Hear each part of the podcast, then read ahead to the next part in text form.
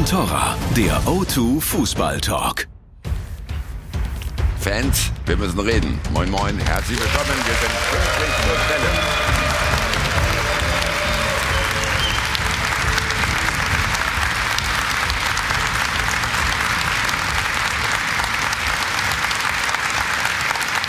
Die Hütte ist voll am Tag nach dem Gipfel. Und das gibt es auch nicht alle Tage, liebe Zuschauer, dass sich die beiden besten deutschen Fußballclubs gegenüberstehen und dass das Kräftemessen so schnell und so klar entschieden ist. Was für eine Gala der Bayern und was für ein Schreck in der Abendstunde für Borussia Dortmund. Das besprechen wir und wir schauen natürlich auch drauf, was dieses 5 zu 0 für den Meisterschaftskampf bedeutet. Wir schauen aber auch über den Tellerrand des Ergebnisses, des reinen Ergebnisses hinaus, denn wir haben zwei Schwergewichte ins Studio eingeladen, die sich auskennen in der Szene wie kaum andere in der gesamten Bundesliga. Hier sind der Vorstandsvorsitzende des FC Bayern und der Geschäftsführer von Borussia Dortmund. Guten Morgen, Karl-Heinz Rummenigge und Hans-Joachim Watzke.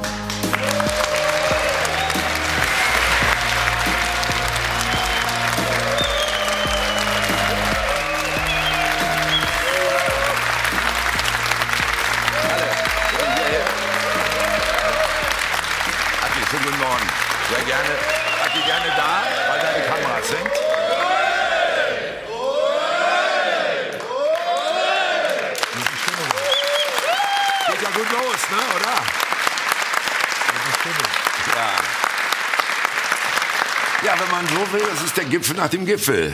Aki, äh, wie haben Sie es verdaut, dieses 0 zu 5? Ja, es zerrt noch ein bisschen, ist ja klar, es ist ja Sonntagmorgen.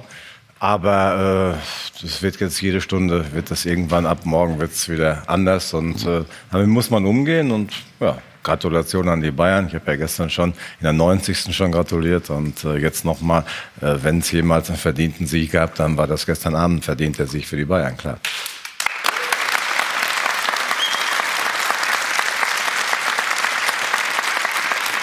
Spricht ein fairer Verlierer und äh, Karl-Heinz kann sich natürlich ein bisschen freuen, entspannt zurücklehnen. Wie war denn die Party bei Jerome Boateng im P1? Kann ich nicht zu sagen, ich war nicht mit. Warte nicht mit? Nein, nein, ich bin, wie sich das gehört, nach Hause gefahren. Habe das Spiel Ja. genossen, natürlich, das war ein tolles Spiel, das unsere Mannschaft da Mhm. abgeliefert hat und ich denke, Aki Ja. hat das auf den Punkt gebracht, auch sehr verdient gewonnen hat. Ja, Aber aber schauen Sie mal ganz kurz, das war dann gestern im P1, da können wir Sie auf den Stand bringen. Ne? Boa wurde begrüßt, äh, Ribery wurde zum Geburtstag gratuliert, da ist er, Franck Ribery, gut dabei. Das muss so gegen 1.37 Uhr gewesen sein, denn da kam Jerome Boateng erst an zur Party als Gastgeber. ja, die Party war ja nur möglich, weil wir im Achtelfinale gegen Liverpool rausgeflogen sind. Sonst hätten wir ja das Vergnügen, am Dienstag oder Mittwoch noch Champions League zu spielen. Aber ich, das hätte ich lieber gespielt, muss ich ehrlich sein. Wäre mir besser, hätte mir besser gefallen. Kann ich nachvollziehen. Information noch schnell zu, das war die letzte zu der Party. Lewandowski ist schon nach zwölf Minuten wieder gegangen. Hat einen Grund, er wollte unbedingt heute Morgen unsere Sendung sehen. Nicht? Der musste ausgeschlafen sein, um das zu sehen. Meine Herren, ich würde vorschlagen, wir gehen beide oder zu dritt rüber ins Set und können dort die Themen etwas ausführlicher besprechen und vor allen Dingen mit ein bisschen mehr Muße.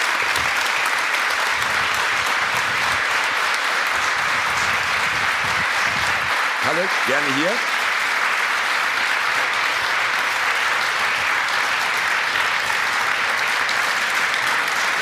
Ja, nach dem 0 zu 5 macht man sich natürlich wirklich auch viele Gedanken, wie das alles so sein konnte, Aki. Äh, Und die Anfangsfrage ist natürlich, warum ist der BVB denn allein schon mal so schwer reingekommen in dieses Spiel? Ja, das war ja, es hat sich ja von ersten Moment ab, nach zwei Minuten hat es schon das Gefühl, dass wir, nach der ersten Minute haben wir, glaube ich, sofort den Bayern die erste Ecke zugestanden. Und du hattest das Gefühl, dass wir nicht da waren. Ne, Wir waren einfach nicht da. Und äh, das hat was, nehmen wir an, mit der Herangehensweise zu tun. Ich kann es nicht genau sagen, was dazu geführt hat, dass die Mannschaft, junge Mannschaft, fünf und Herr 23 da drin, die haben irgendwo sich auf das Spiel nicht richtig einstellen können oder sagen wir mal, der Druck war vielleicht zu groß. Vielleicht hätte man es auch noch mehr als als Endspiel rauskristallisieren müssen. Ich, ich, es ist, wir müssen es intern analysieren. Also mhm. jetzt heute Morgen da die äh, Schlüssellösung zu finden. Aber nochmal, die Bayern waren natürlich, die haben Bayern haben für mich gestern das, die erste Halbzeit war mit das Beste, was ich die letzten Jahre von Bayern gesehen habe. Und gegen so einen Gegner ist es dann immer schwer. Aber wie wir, äh, wie wir aufgetreten sind, das war natürlich auch indiskutabel. Da müssen wir nicht drüber reden. Es wurde aber auch gemutmaßt, dass es viel mit den Aufstellungen zu tun gehabt haben könnte. Äh, Kalle, der BVB ohne Götze, Reus vorne im Sturmzentrum und dahinter dann Dahut. Äh, hat Ihnen das ein bisschen in die Karten gespielt? Ich mache mir grundsätzlich keine Gedanken über die Aufstellung des, der gegnerischen Mannschaft. Die haben einen hochqualifizierten Trainer, Lucien Favre, mit dem hatte ich ja auch mal das Vergnügen, zwei Jahre Fußball zu spielen in Genf. Und Lucien ist ein absoluter Taktikfuchs, der wird sich da was bei gedacht haben. Und ja.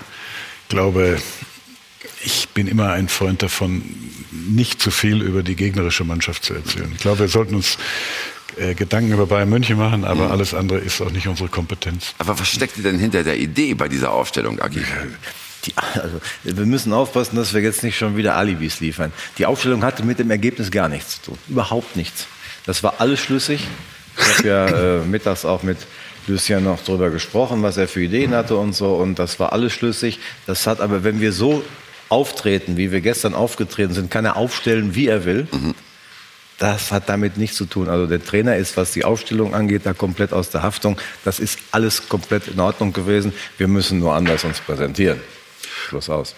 Äh, gut, und die Bayern haben natürlich auch wirklich gleich zeigen wollen, wer Herr im Haus sein will. Das ist denen ja auch gelungen. Ja, damit musste man aber auch rechnen. Ich mhm. weiß nicht, äh, was, was wir geglaubt haben, wie die Bayern auftreten. Dass die Bayern die ersten 20 Minuten brutalen Druck machen würden, davon konnte man schon ausgehen. Und ja. sie haben es natürlich wirklich auch gut gemacht. Das muss man auch bei allem, was man auch jetzt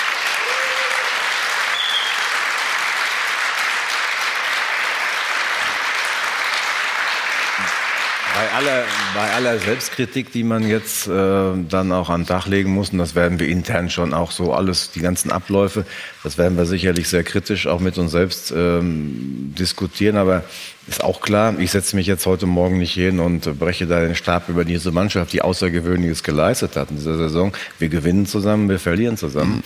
Und am Ende wird man so auch in dieser Woche, morgen, spätestens Dienstag, da werden die Bayern merken, dass sie auch für das Spiel nur drei Punkte gekriegt haben. Und wir werden merken, dass wir nur einen dahinter sind. Und dann schauen wir mal, wie es weitergeht.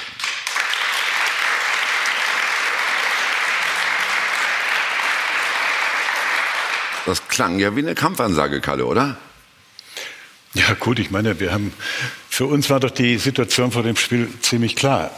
Äh, durch das Spiel in Freiburg, durch das Unentschieden, haben wir unsere Tabellenführung verloren, waren zwei Punkte dahinter und es war doch alternativlos äh, hier, dass wir gewinnen mussten unbedingt, um einfach äh, das, was in diesem Jahr sowieso schwer genug ist, deutscher Meister zum siebten Mal hintereinander zu werden. Und deshalb war es klar, dass die Mannschaft attackieren muss, dass sie mit Mut und Herz äh, spielt und das hat sie zum Glück auch gut gemacht. Sie haben gut gepresst, sie haben den Gegner gleich von der ersten Sekunde an äh, gar nicht ins Spiel kommen lassen und dann mhm. ist das Spiel auch glücklich gelaufen. Du köpfst durch eine Ecke da. Mats Hummels, glaube das erste Tor dieses Jahr äh, geköpft.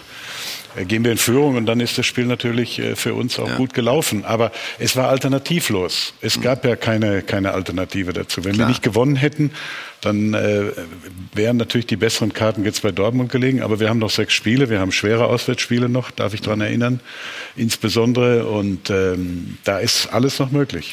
Dieses Wort alternativlos hat ja Uli Höhne schon vor dem Spiel bemüht und damit auch durchaus ein bisschen Druck auf die Mannschaft gelegt. Hat sich das nachher so ein bisschen umgeschlagen in positiven Druck oder wenn man das als Team hört, haben Sie mal reingehorcht, wie ist es denn, wenn der äh, Präsident und der Aufsichtsratsvorsitzende sagt, das ist jetzt alternativlos. Ja gut, er hat ja recht gehabt. Ich meine, was wäre die Alternative gewesen, wenn wir gestern nicht gewonnen hätten, dass Dortmund weiter mit mindestens zwei Punkten Vorsprung vorne gewesen wäre. Wenn wir das Spiel gestern verloren hätten, wäre das eine Vorentscheidung im, im äh, Titelkampf gewesen. Und jetzt haben wir die, ich sag mal, vermeintlich äh, bessere Ausgangsposition. Erstmal sind wir wieder Tabellenführer und wir haben es in der eigenen Hand. Wir spielen ja nicht mehr gegeneinander und äh, du bist jetzt abhängig dann von anderen Spielergebnissen und das ist man nicht so gern. Es war alternativlos und Die Mannschaft hat das gut gemacht, weil es auch alternativlos war. Das einzige Wort, was ich, das ich bald nicht mehr hören kann, ist das Wort Druck. Mhm. Weil ich bin ja jetzt wahnsinnig lange in diesem Geschäft. Ich habe als Spieler äh, das Wort oft gehört, habe es jetzt auch in der jetzigen Funktion oft gehört. Fußball ist nach wie vor ein Spiel und ich glaube, man muss da etwas weniger, äh, sag ich mal, ohne Druck an die ganze Geschichte gehen, sondern einfach nur die Qualität ausspielen und dann am Ende des Tages hoffentlich gewinnen. Zwischendurch mhm. äh, sind die Ergebnisse nicht so, wie wir uns das alle wünschen, aber Druck ist relativ, sage ich immer. Gut, aber äh, selbst wenn man das mal ausblendet mit dem Druck, ne? Aki, wie kann es denn sein, dass ein Team, das eigentlich auf Augenhöhe ist mit den Bayern, dass das halt plötzlich so viele individuelle Fehler macht und dass vor allen Dingen ein Hummels im Strafraum viermal in einer Halbzeit frei zum Kopfball kommt? Ja, gut, das ist natürlich schon eine berechtigte Frage. Fakt ist aber auch, du musst, du kannst dich ja, wenn du, du musst gegen Bayern München davon ausgehen, dass du ähm, auf mindestens fünf kopfballstarke Spieler triffst. Und da kannst du nicht sagen, wir konzentrieren uns jetzt mit allem Mann auf Mats Hummels. Die haben Robert Lewandowski, die haben ähm, äh, Martinez, die haben ähm, Süle, Mats Hummels, kommt Goretzka noch dazu. Ähm, sehr, sehr, sehr große Kopfqualität. Du musst idealerweise nicht so viele Ecken zulassen. Ja, und dann äh, auch klar, da muss man hellwach sein. Und zum Beispiel beim ersten Tor, das war ja so eine typische Szene. Die Ecke kommt rein, der Robert Lewandowski, der ein alter Fuchs ist, der stößt den Delaney um. Brauchen wir jetzt nicht drüber reden, ist passiert. Zeigt aber auch, der wollte unbedingt. Ja. Und der Thomas hat damit wahrscheinlich in dem Moment gar nicht gerechnet. Der liegt dann am Boden und 30 Zentimeter neben ihm und einen halben Meter neben ihm köpft der Matz den Ball rein. Äh, und am Ende des Tages war es so, wir hatten die erste große Chance, den muss der Mo natürlich machen, klar. Dann machen die Bayern das 1-0 und das 2-0 killt dich natürlich. Da müssen wir uns auch nichts drüber vormachen. Der, der, der, der, der, der Sagadu ist 19 Jahre alt.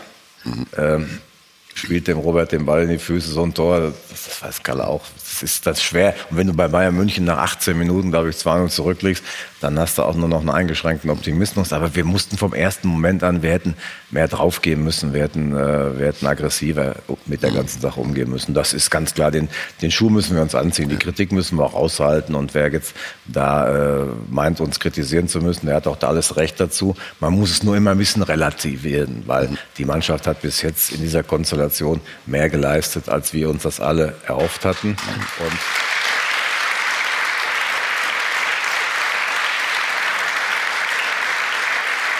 Und die Jungs, und gerade die Jüngeren, die ja natürlich auch, und das ist ja auch heute ein Medienproblem, die natürlich unfassbar gehypt werden. Wenn ich sehe, was über Jaden Sancho reingebrochen ist. Der, der Junge ist äh, gerade 19 geworden, letzte oder vorletzte Woche. Ja, und das ist natürlich ein Robert Lewandowski, den ich ja nun sehr gut kenne.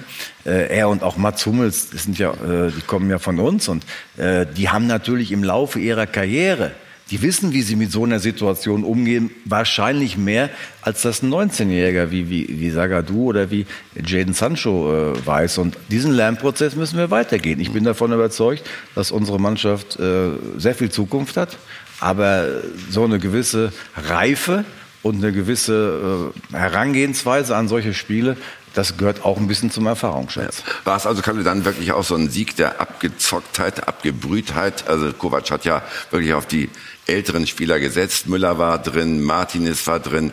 Äh, oder andersrum gefragt, ist dann der BVB in der jetzigen äh, Zusammensetzung doch noch zu grün für solche Spiele? Ja, aus meiner Erfahrung sage ich, macht's der Mix.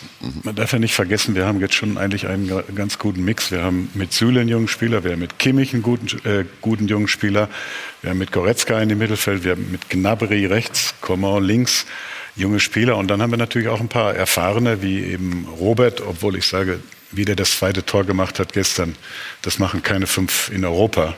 Wie der den Ball über dem Torwart da erst rübergeluft hat und dann ihn noch unglaublich da reinmacht, das ist, das ist Weltklasse, kann ich nur sagen. Und äh, dann haben wir natürlich auch, wie gesagt, diese erfahrenen Spieler und es ist der Mix zwischen den erfahrenen und jungen Spielern, der, der funktioniert hat. Gestern war es meiner Meinung nach auch ein Sieg des Willens. Wir wussten, wir müssen gewinnen, um äh, dieses Jahr noch das große Ziel deutscher Meister zu werden aufrechterhalten. Mhm.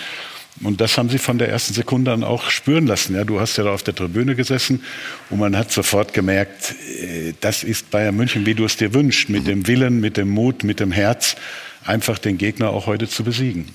So, nun schauen natürlich alle auf äh, die verbleibenden sechs Spiele, auf den Endspurt im Meisterrennen. Und die Bild am Sonntag fragt natürlich gleich, war das jetzt die Wende im Titelkampf? Aki, wie nehmen Sie so eine Schlagzeile auf?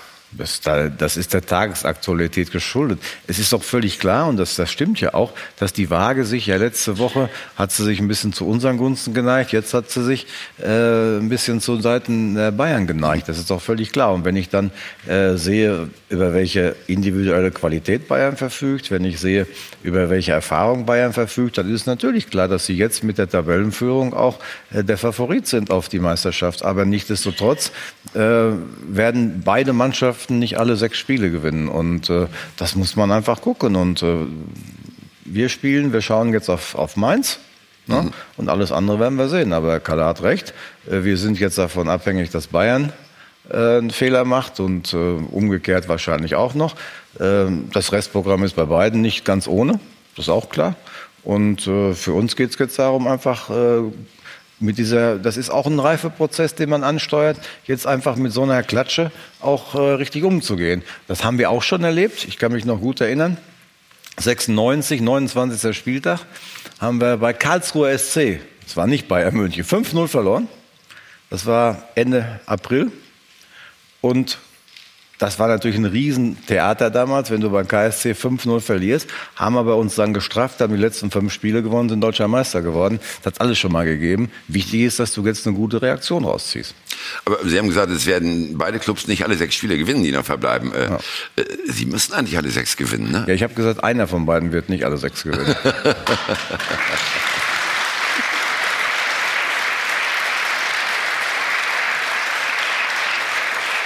Dieser eine könnte dann aber wiederum nach äh, der Sicht der Dinge aus Karl-Heinz Rummeniges Blickwinkel der FC Bayern sein, oder?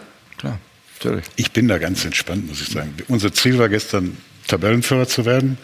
Das hat die Mannschaft großartig gemacht und wir spielen nächste Woche Sonntag in Düsseldorf. Äh, Dortmund spielt ja, glaube ich, am Samstagabend schon. Und dann wissen wir, wahrscheinlich wird Dortmund gegen Mainz gewinnen, dass wir auch am Sonntag in Düsseldorf gewinnen müssen. Und wir wissen auch, dass Düsseldorf äh, speziell seit dem Spiel im November, wo sie ja hier, in, ich glaube, in der 93. Minute noch 3-3 gespielt haben, ein Gegner ist, den man nicht unterschätzen darf. Aber ich glaube, wir wissen beide, im Prinzip dürfen wir jetzt nicht mehr stolpern. Also versuchen wir nicht mehr zu stolpern. Ob uns das gelingt, wird man am letzten Spieltag sehen. Unser Ziel ist es, zum siebten Mal deutscher Meister zu werden. Das weiß die Mannschaft und daran wird sie jetzt arbeiten. Ja. Ich meine, klar ist ja, wenn der FC Bayern die restlichen Spiele gewinnt, dann können sie machen, was sie wollen. Dann sind sie Zweiter, sag ich mal. Wie geht man beim BVB damit um, äh, wenn man den Titel trotz neun Punkte Vorsprung zwischenzeitlich doch verpasst?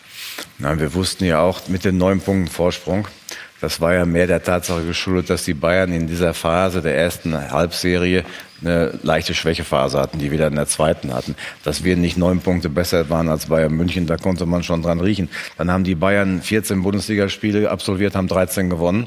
Dann ist es völlig normal, dass dein Vorsprung dann schmilzt. Das ist einfach so. Und äh, am Ende des Tages ist es für uns mindestens genauso wichtig. Äh, natürlich wollen wir Meister werden und das wollen wir auch nach wie vor. Aber wir haben der Bundesliga und das ist eben in diesem Jahrzehnt nur Borussia Dortmund bis jetzt gelungen. Wir haben jetzt der Bundesliga zum dritten oder vierten Mal auch wieder einen Meisterschaftskampf beschert in diesem Jahrzehnt, den wir ja gar nicht mehr hatten. Und dass wir heute nach 28 Spieltagen hier so sitzen mit einer Konstellation von Bayern einem Punkt vor Borussia Dortmund, das tut doch dem Fußball in Deutschland extrem gut. Ich habe doch gemerkt, was in dieser Woche über, wie, wie mal wieder über sowas gesprochen wird. Die letzten äh, Jahre und die Bayern haben natürlich, weil sie es auch fantastisch machen, natürlich eine riesige Dominanz in Deutschland. Aber dass die Tatsache überhaupt die ist, dass wir über Meisterschaftskampf reden, das verbuche ich schon mal als großen Erfolg von Borussia Dortmund.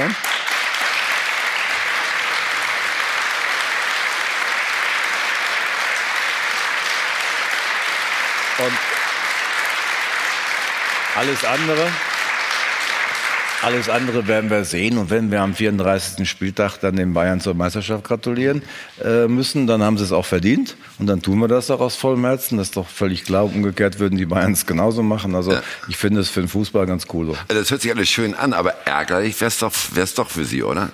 Ja, ich bin aber ähm, auch immer Realist. Mhm. Wir kommen ja beide gebürtig aus Westfalen. Da sind die Leute etwas realistischer als in anderen Regionen. Und äh, ich wusste immer, auch wo alle Leute äh, dann schon euphorisiert waren, ich wusste immer, was wir für einen starken Gegner haben. Mhm. Also wenn wir, wenn es Bayern München, wenn die jetzt sagen wir mal, wenn München in Österreich located wäre, dann wären wir, glaube ich, in den letzten äh, zehn Jahren sechsmal deutscher Meister geworden. Aber sie sind da und es ist ein ganz großer Club und da müssen wir nicht drum rumreden. Und wenn ich die Qualität der Spieler sehe, ein paar waren ja bei uns, dann weiß ich, dass das schwer ist. Und da kannst du auch nicht sagen, wenn du mal sieben oder neun Punkte Vorsprung hast. Weihnachten hatten wir, glaube ich, sechs. Ja gut, das jetzt machen wir mal ein bisschen ja. langsamer und das bringen wir schon nach Hause. Das geht mit Bayern München nicht. Kalle, wer Ihnen eigentlich oder ist Ihnen eigentlich so ein enger Meisterschafts Abstiegskampf auch lieber als äh, die Situation wie in den letzten Jahren, als sie mal 15, 20 Punkte Vorsprung hatten? Ja, ich meine, ich sehe das relativ. Ich glaube, für den Fußballfan in Deutschland ist es toll. Äh, man muss allerdings auch sagen, wir hatten von 2012 bis zum letzten Sommer eine totale Dominanz. Und man muss auch klar und deutlich sagen, wir haben in diesem Jahr auch Fehler gemacht. Mhm. Ja, wir haben im Oktober, November schon eine ganz schöne Krise gehabt mit äh, dann eben neun Punkten Rückstand auf, auf Dortmund. Da hat es auch ziemlich gescheppert intern und äh, zum Glück haben wir dann die Kurve wieder gekriegt. Aber das entscheidende Spiel war eigentlich, dass Dortmund in Düsseldorf verloren hat. Das war sehr überraschend. Und dann haben wir die Spiele gegen Leipzig und Frankfurt, waren zwei sehr äh, schwere Spiele, äh, beide gewonnen. Und damit, dadurch waren wir überhaupt mal wieder etwas äh, näher dran auf sechs Punkte. Und mit diesen sechs Punkten kam dann auch der Glaube zurück. Also im November, muss ich sagen, gab es sicherlich nicht viele Leute bei Bayern München, die so optimistisch gewesen wären, dass wir dieses Jahr noch deutscher Meister hätten werden können. Äh, danach, mit diesem, ich sag mal, mit diesem Break an Weihnachten, da ist der Glaube zurückgekommen. Wir können das noch packen. Wir müssen jetzt in einen Lauf reinkommen, in eine Serie reinkommen. Dann haben wir eine Chance und jetzt sieht's gut aus. Es ist ja weiterhin ein Punkt Vorsprung. Und äh, da kann ich mir vorstellen, dass die Meinungen im weiten Lande geteilt sind, wer es am Ende dann schafft. Wir können ja hier mal bei uns im Studio sowas wie eine kleine Umfrage machen. Äh, wer denn noch an Dortmund glaubt, wer an die Bayern glaubt. Unser Mann für alle Fälle ist da. Ricardo Basile, nimm dein Publikum.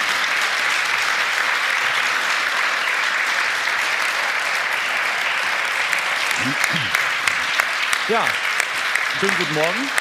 Ich sitze hier neben Karl aus Hof, Oberfranken. Also geografisch gesehen bist du natürlich jetzt viel näher an München als an Dortmund. Jetzt sehe ich, deine Tochter ist mit dir. Die hat hier die Meisterschale. Glaubst du als BVB-Fan jetzt noch daran oder war das gestern vor allem mental ein zu heftiger Schlag? Also gestern war schon krass, was die Bayern geliefert haben im positiven Sinn. Also Respekt, Herr Rummenigge, klasse Spiel gestern, verdient gewonnen.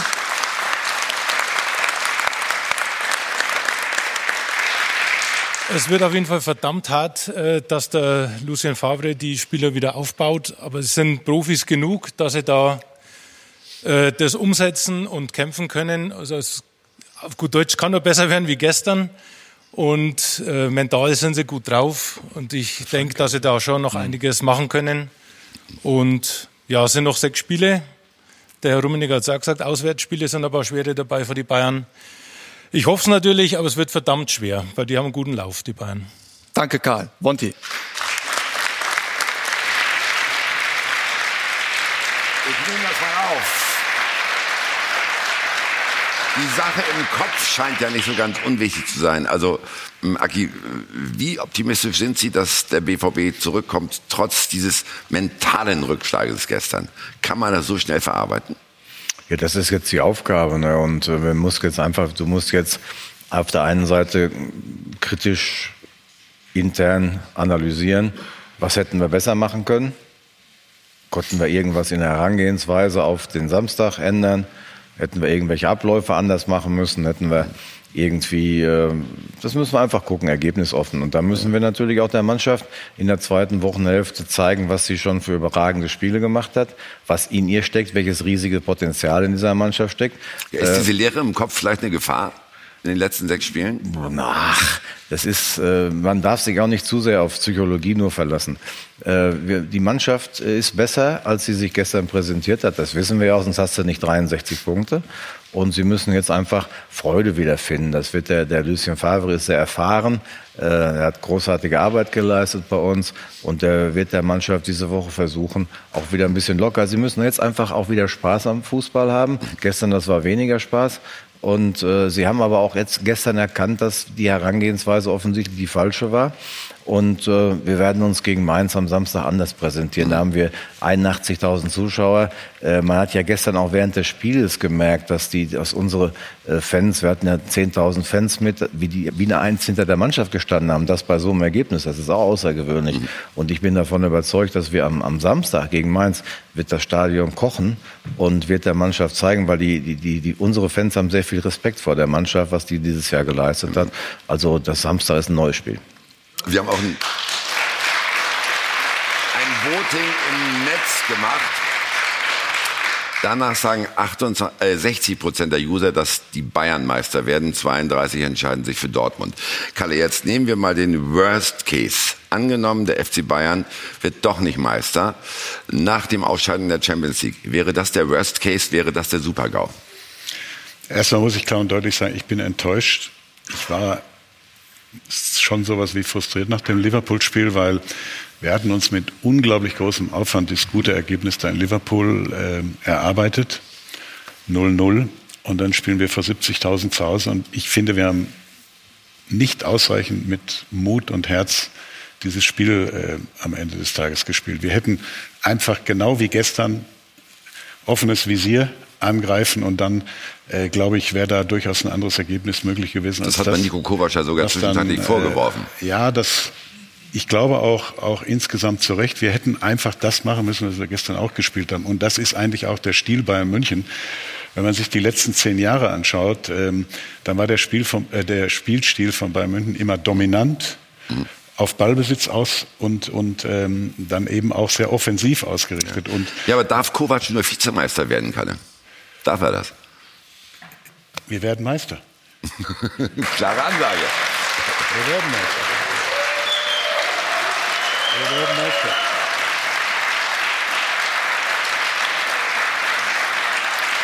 Und machen Sie sich die Gedanken, machen Sie sich die Gedanken für den Fall, dass es nicht klappt, erst danach.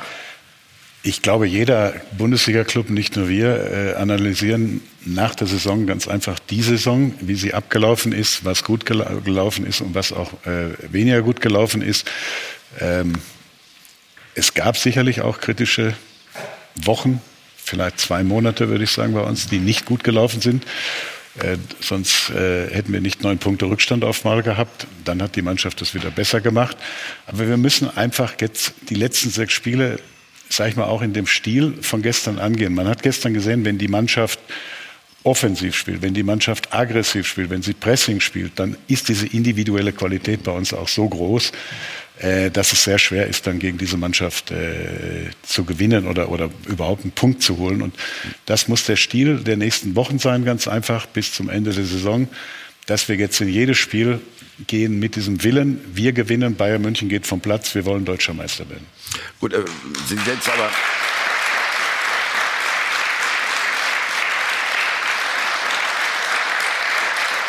Die sind mir jetzt aber ein bisschen entwischt, Kalle. Ne? Also äh, zu Kovac haben Sie sich noch nicht klar geäußert.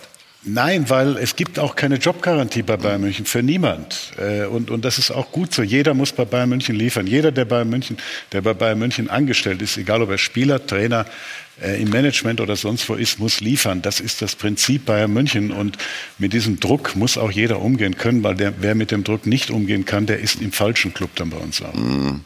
Wir reden gleich natürlich noch über das, was Sie schon angesprochen haben, nämlich über die schweren Wochen im Herbst. Ja. Wir reden über die Transferpolitik, die ansteht. Ja, zu langsam muss man anfangen zu überlegen. Das alles gleich, wenn wir wieder bei Ihnen sind. Und äh, für heute Nachmittag noch ein kurzer Hinweis. Ganz, ganz wichtig, ab 14.45 Uhr auf Sky Sport HD. Das Finale im Handball, Pokalendspiel zwischen THW Kiel und Magdeburg. Und wir sind in nur zwei Minuten wieder da. Bleiben Sie dran. Von Torra, der O2 Fußball Talk. Wir sind zurück zu reden über das Gipfeltreffen von gestern mit meinen Gästen Hans-Joachim Watzke und Karl-Heinz Rummenigge. Der FC Bayern, wir haben es eben gerade angedeutet, hat zwischenzeitlich schon ein bisschen geschwächelt. Und der BVB hat das genutzt, auch zwischenzeitlich. Hier sind die Fakten.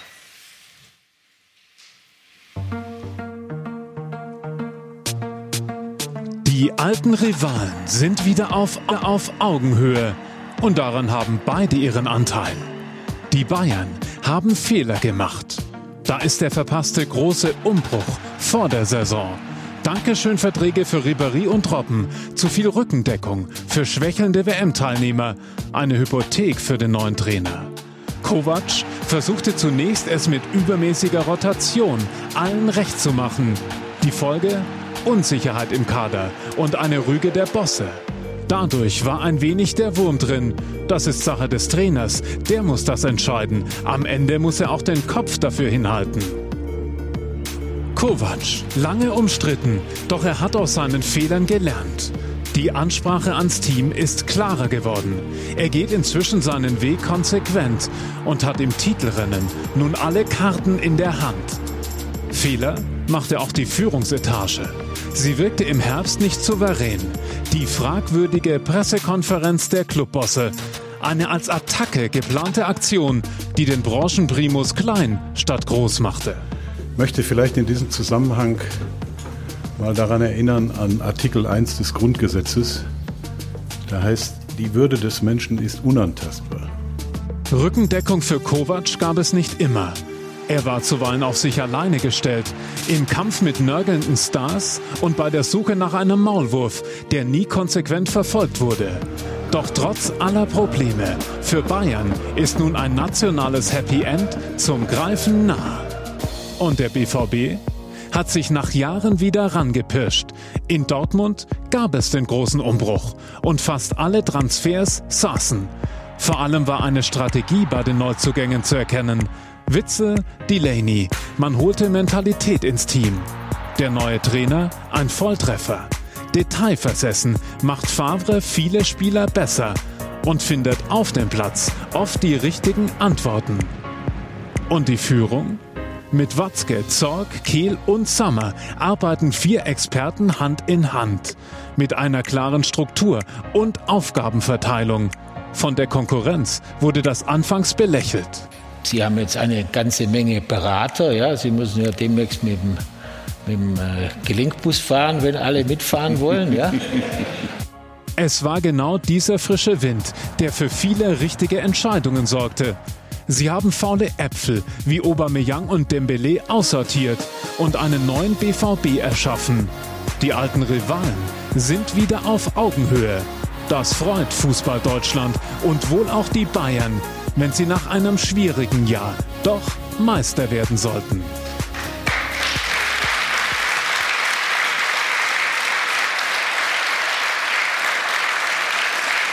Der Rekordmeister ist vorne, aber hat in dieser Saison doch so ein wenig die totale Dominanz verloren, Kalle.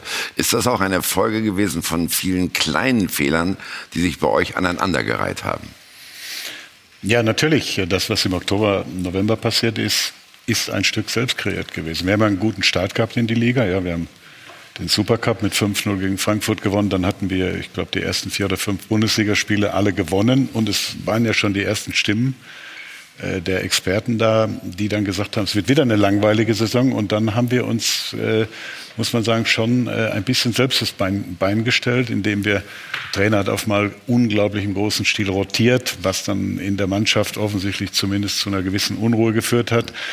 Weil ich sage auch ganz klar, ich bin ein erbitterter äh, Gegner von Rotation. Ich weiß auch warum weil du hast eine Hierarchie in der Mannschaft und ich bin ein totaler Freund davon, dass die elf Besten spielen müssen, weil wenn die elf Besten spielen, dann sind zwar sechs, sieben Mann auf der Bank sauer, aber die müssen auch sauer sein, weil sie dann im Training wieder Gas äh, geben müssen, um dann ganz einfach wieder ihren Platz in der Mannschaft oder ihren Platz anzumelden beim Trainer. Und äh, da sind schon ein paar Dinge auch in die falsche Richtung gelaufen, sonst wären wir auf mal nicht neun Punkte hinter Dortmund gewesen. Und das haben wir dann auch im November klar und deutlich angesprochen und dann ist das auch korrigiert worden. Hm. Aber ist das mit dem Mannschaftsklima denn überhaupt vereinbar, wenn man wirklich nur auf 11, 12, 13 Leute setzt und die anderen wissen ganz genau, dass sie weit hinten anstehen? Ja, man darf natürlich auch nicht vergessen, natürlich hatten wir im Oktober, November, äh, waren wir noch in allen drei Wettbewerben, da ist dann äh, so ziemlich jeden dritten Tag äh, ein Spiel angestanden, aber ich, ich sage trotzdem, du kannst ein bisschen rotieren immer ja, mit zwei, drei Leuten, dann machst du keine Unruhe in der Mannschaft. Aber wenn du auf mal fünf, sechs Positionen neu besetzt, dann ist das ganze Gebilde auf mal nicht mehr so, so äh, tragfähig, wie das vorher ist. Und ähm, deshalb glaube ich, dass das schon ähm, ein, ein Problem damals bei uns äh, kreiert hat, dass wir auf mal, es war ja nicht mehr entscheidend, wie habe ich am Samstag gespielt gegen äh, in der Bundesliga, sondern es wurde automatisch leistungsunabhängig äh, rotiert und das ist, ist natürlich ein Fehler, weil wenn du weißt, ich bin jetzt draußen am Samstag, aber ich spiele am Mittwoch wieder unabhängig, wie auf meiner Position gespielt wird, dann geht das Leistungsprinzip ein Stück verloren. Und ich glaube, Profifußball ist für mich Leistungsprinzip über alles. Es haben Sie das Nico Kovac mal näher gebracht? Ja, haben wir dann. Mhm. Also zusammen mit Uli Hoeneß oder wie, wie geht sowas? Wie stelle ich mir das ja, vor? Ja, wir mussten ja, äh, als wir dann festgestellt haben, der, der, würde man sagen, den Tiefpunkt, den wir hatten, war sicherlich das 3-3 gegen Düsseldorf.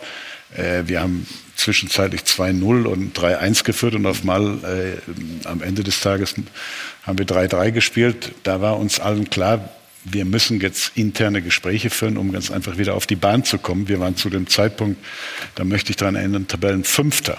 Also wir waren sogar aus den Champions League Plätzen raus. Und wenn wir uns eines niemals erlauben können dürfen, dann ist es ganz einfach äh, nicht Champions League qualifiziert zu sein. Und da haben wir diese Gespräche geführt und ähm, die haben dann zumindest, glaube ich, schon einen Beitrag geleistet, dass wir wieder in die Spur ja. zurückgekommen sind. Was die Rotation angeht, Agi, sind Sie da beieinander? Sie haben ja auch eigentlich so ein Luxusproblem im Kader. Ja, also nicht so, nicht so viel wie die Bayern. Aber ich bin aber komplett bei, bei Kalle weil ähm, zum Beispiel machen die Frankfurter machen es für mich momentan wirklich gut weil die haben die meisten Spiele, die müssen jetzt schon wieder am Donnerstag gegen Benfica ran und die erzählen aber nicht, äh, ja, die müssten jetzt eigentlich müde sein und äh, wir müssen jetzt Belastungssteuerung und dies und das und das. Du musst einfach äh, auch mal durchziehen. Äh, in Spanien ist das relativ häufig der Fall, dass wenn ich sehe, was Atletico Madrid, was die Spieler schon für Spiele gemacht haben die letzten fünf, sechs Jahre und ähm, natürlich irgendwann ist immer der Punkt, wo man mal äh, rotieren muss, aber das, das, das Rotieren um das Rotieren Friedens Willen äh, ist, glaube ich, äh, auch nicht zielführend. Und insofern, da gibt's, da haben wir ungefähr die gleiche Meinung. So, das war also ein Defizit in diesem etwas depressiven Herbst, Nico Kovac. Aber, äh, Kalle, welcher eigene Fehler fällt Ihnen in der Nachschau ein, den Sie mit dem Wissen von heute nicht mehr machen würden? Ja, wir würden sicherlich diese Pressekonferenz, die ja eben da angesprochen wurde, heute nicht mehr machen. Wobei man muss vielleicht den Gedankengang, den wir vorher hatten, wir wollten eigentlich unsere Spieler und auch den Trainer, die ja in der Zeit sehr kritisiert worden sind, ein Stück schützen, dass das Ding dann eben aus dem Ruder ausgelaufen ist, äh, ist dummer Fakt. Äh, aber Paragraph 1 des Grundgesetzes ist immer noch Paragraph 1, heute ist nicht ausgewechselt worden.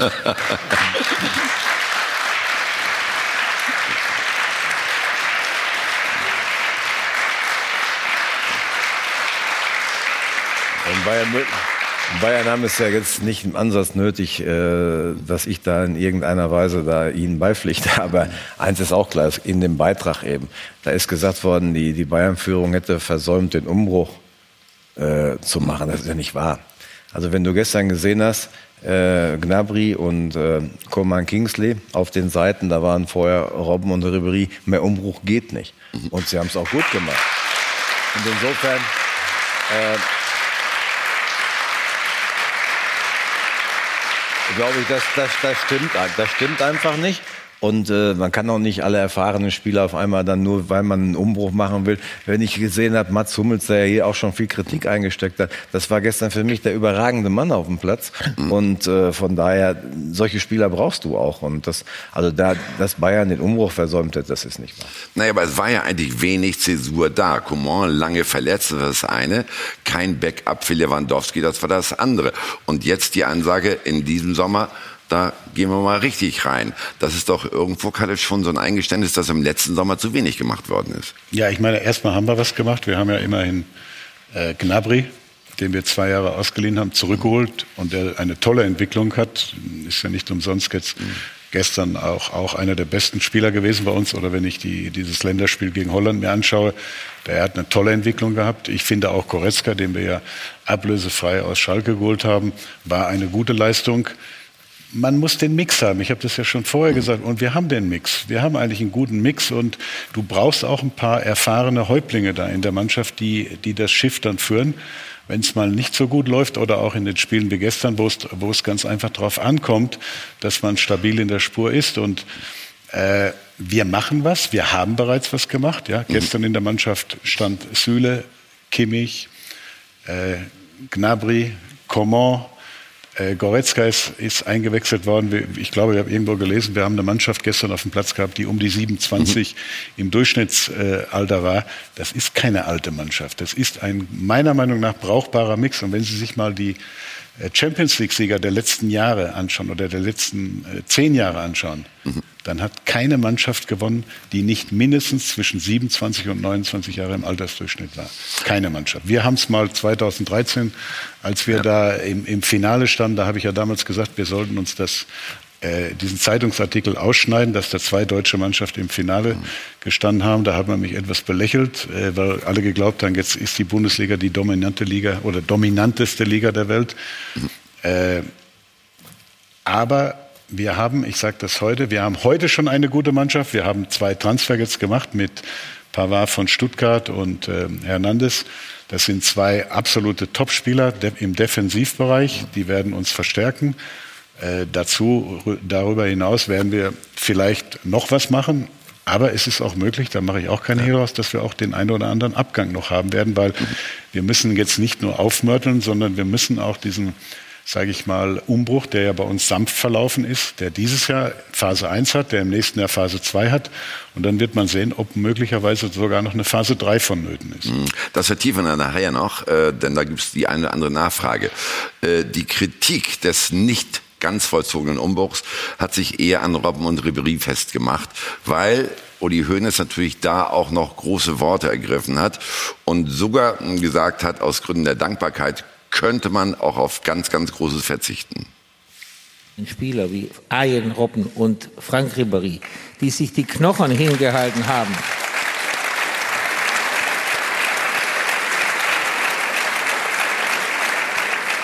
die die Knochen hingehalten haben für diesen Verein und die wirklich Aushängeschilder für Bayern München waren und sind, die schicke ich nicht weg.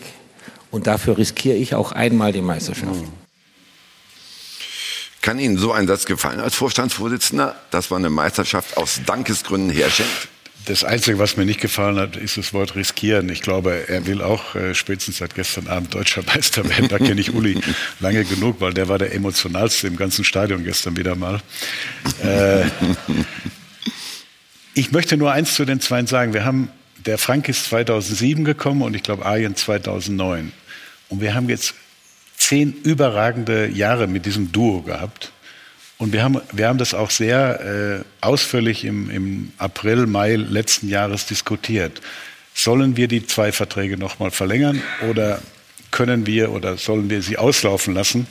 Und wir haben uns ganz zielbewusst am Ende des Tages dazu entschlossen, beide Verträge zu verlängern. Und ich sage auch, das ist ein Stück Dankbarkeit, weil äh, Bayern München ist, glaube ich, im UEFA-Ranking in den letzten Jahren einer der drei erfolgreichsten Clubs in Europa gewesen. Und dieses Duo, Robben, Ribery, ich würde sagen, war in den zehn Jahren das Beste, was nicht nur in Deutschland, sondern in Fußball-Europa auf den Außenbahnen äh, stattgefunden hat. Und wir haben das ganz zielbewusst gemacht. Mhm. Wir haben jetzt ein bisschen Pech gehabt. Der Ayen leider ist jetzt, glaube ich, demnächst vier oder fünf Monate am Stück verletzt. Und Frank merkt man jetzt natürlich auch an, dass er äh, kein junger Spund mehr ist der äh, wie früher da hoch und runter die äh, Außenbahn langgelaufen ist. Aber wir, wir wollten das und wir werden auch äh, im nächsten Jahr beiden, mit beiden ein Abschiedsspiel machen, weil sie das verdient haben. Und wir möchten einfach auch.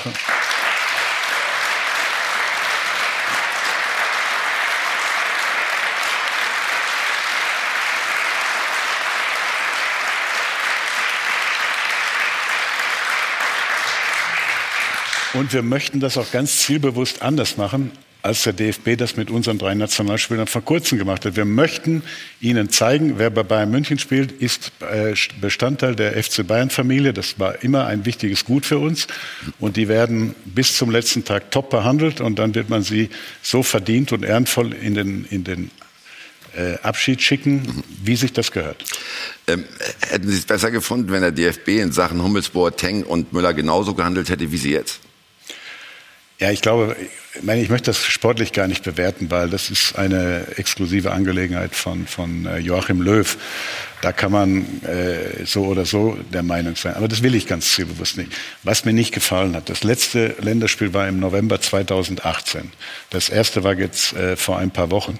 Da ist eine relativ große Zeitspanne. Und ich glaube, diese Zeitspanne hätte man etwas ja, ich würde mal sagen, intelligenter und sympathischer nutzen können, um ganz einfach das Thema dann vorzubereiten. Ja, der, der stand auf mal der Oliver Bierhoff bei mir äh, unangemeldet im Büro und äh, da haben Sie schon gestaunt ein bisschen, ne, oder? Ja, es war es war Faschingsdienstag. Wir wollten eigentlich uns beide alle verkleiden gerade. und dann steht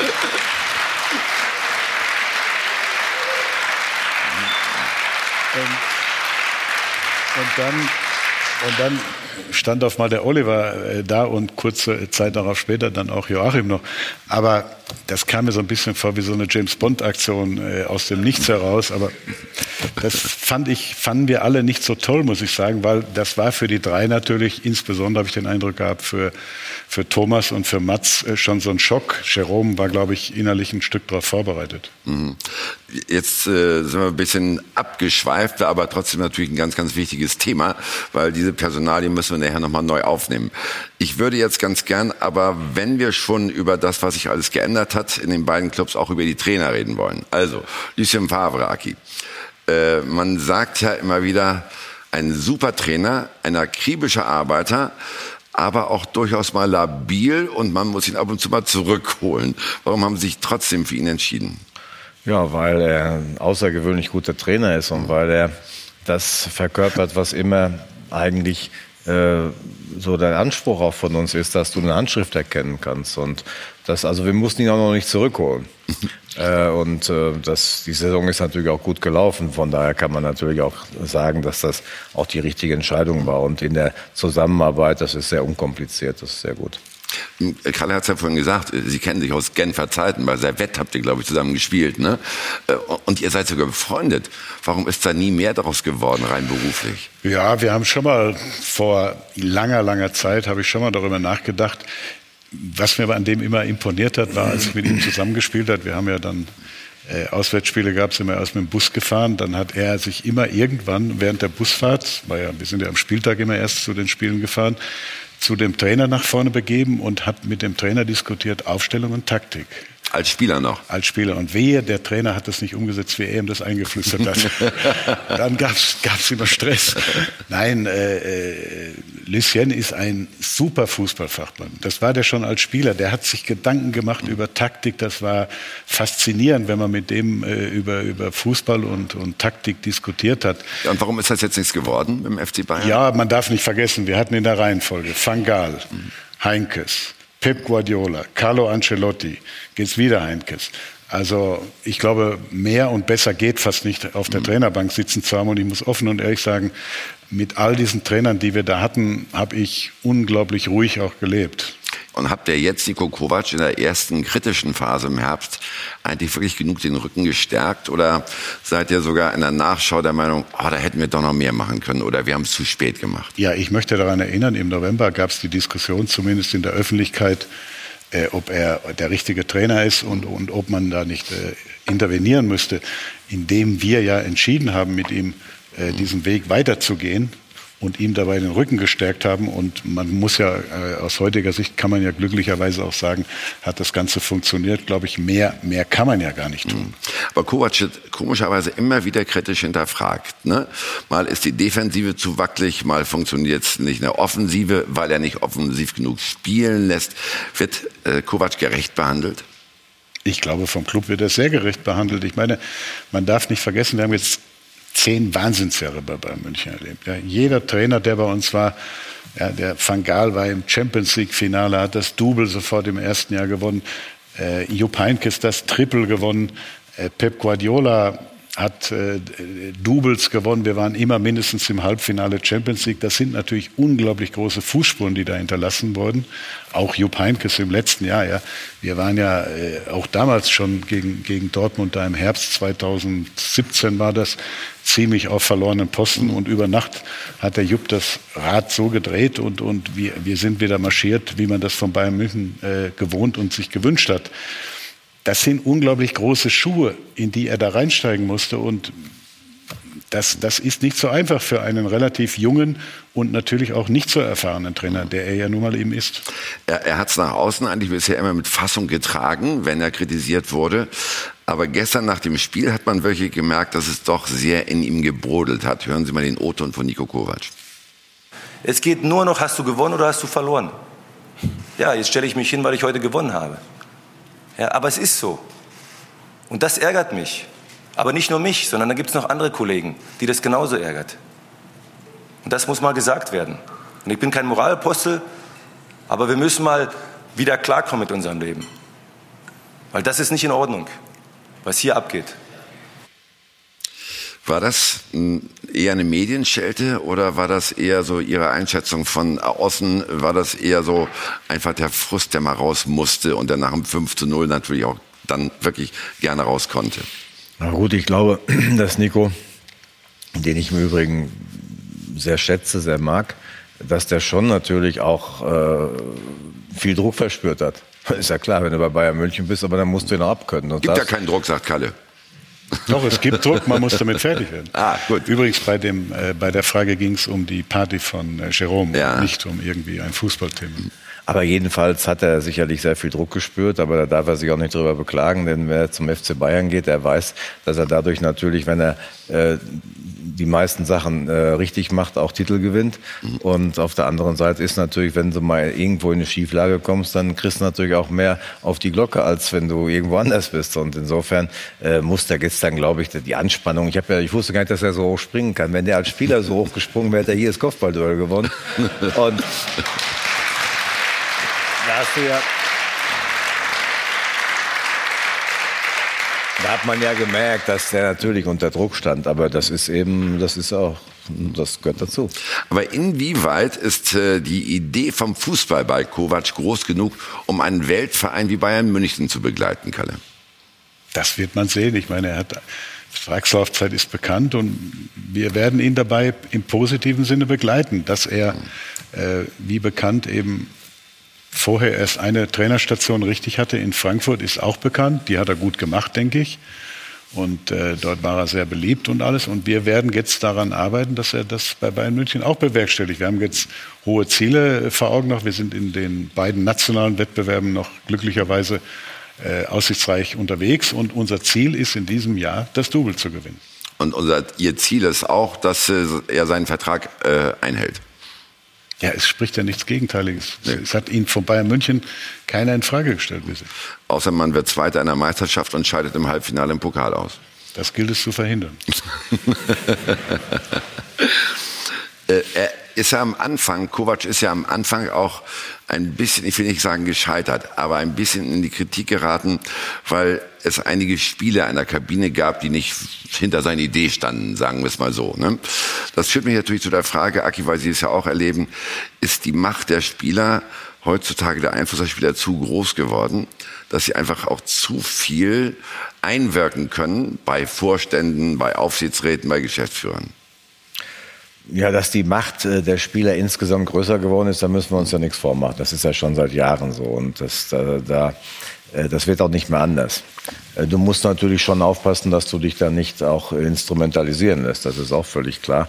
Und ähm, man muss schon aufpassen, wenn man die Gesamtverantwortung hat, dass man da schon auch immer so ein bisschen Distanz auch hat, auch zu, zur Mannschaft selbst. Ich habe das auch für mich so irgendwann definiert. Diese die Jungs, mit denen wir so elf, zwölf Meister geworden äh, sind, da hat es natürlich mittlerweile auch eine sehr enge menschliche Bindung. Mhm. Und äh, das ist auf der einen Seite schön, auf der anderen Seite ist es natürlich dann auch, wenn sie dann so ein bisschen in die Jahre kommen, auch ein bisschen schwieriger. Und äh, äh, man muss sich da schon ein bisschen von frei machen und du musst deinen Trainer stark machen, äh, um, auf jeden Fall, weil die Trainer haben es äh, schwerer als früher. Ja, Ne? also wenn man muss die früher, Kabine in den Griff Wenn ich kriegen, mir oder? überlege, wie früher Branko Sevic oder, oder andere wie die Weißweiler, wie mit den Spielern umgesprungen, wenn man das mal heute so hört, was da ge- abgegangen ist, ne? da, da würde ja heute sofort, da kämen ja sämtliche Bundestagsausschüsse und würden gegen Mobbing und tralala und es würde Freitagsdemos geben. Und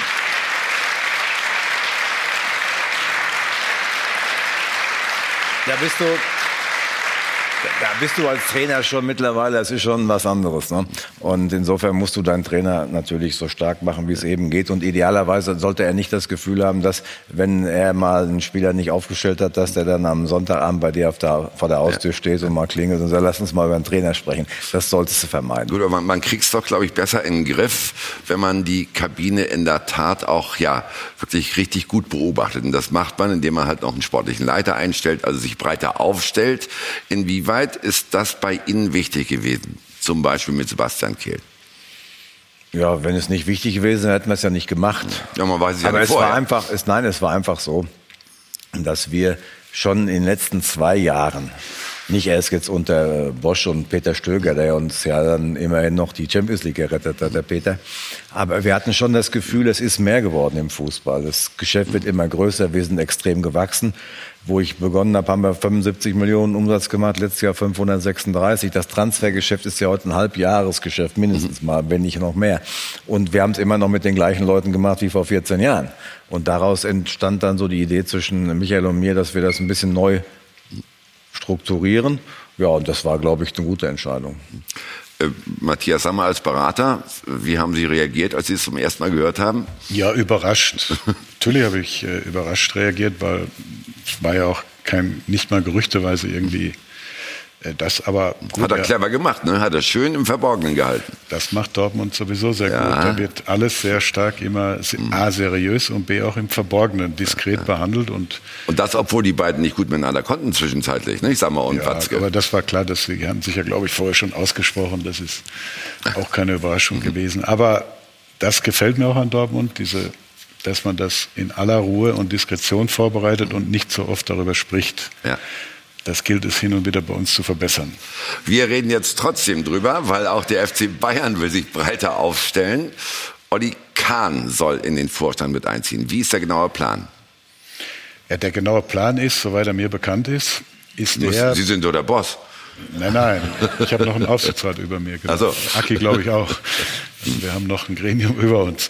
Der Plan ist, dass Uli mein Nachfolger wird. Mein Vertrag läuft bis zum Ende Dezember 2021 und äh, soweit geplant auch, dass er irgendwann zu einem Zeitpunkt, der glaube ich aber noch nicht feststeht, zumindest mir ist er nicht bekannt, er dann von mir eingearbeitet werden soll. Das ist Also alles, ich nehme ich, an, ich finde soll- das auch sehr Ja. schlüssig, weil er ist äh, ein, ein, ein, würde man sagen, ein wichtiger Spieler bei, in, der, in dem Gebilde Bayern München gewesen. Er hat sich, ich sage immer, auf dem zweiten Bildungsweg dann eben mit äh, Finanzen und Wirtschaft auseinandergesetzt. Er ist ja jetzt auch schon als Unternehmer äh, tätig und und trotzdem sage ich, muss ja eine gewisse Zeit vorher da sein, bevor ich aufhöre, ganz einfach, weil das Gebilde bei uns ist irrsinnig groß. Wir werden in diesem Jahr schon um einiges mehr als 700 Millionen umsetzen und äh, das ist schon ein ordentlicher Mittelständler, der da bei Bayern München herangewachsen ist und da musst du dich ein, einarbeiten, um ganz einfach dieses völlig veränderte Gebilde äh, ganz einfach zu verstehen und dann am Ende des Tages auch zu managen. Aber woran hängt's denn noch? Nur noch an der Ich Zusage glaube, von Kahn? ich glaube, es gibt noch keinen Vertrag. Zumindest ist mir keiner bekannt. Es gibt auch, wie gesagt, es gibt A, diesen Vertrag nicht und B, gibt es auch keinen Zeitablauf, der schon konkret feststeht. Wäre das denn Ihre Wunschlösung auch oder eher die Wunschlösung des Aufsichtsratsvorsitzenden?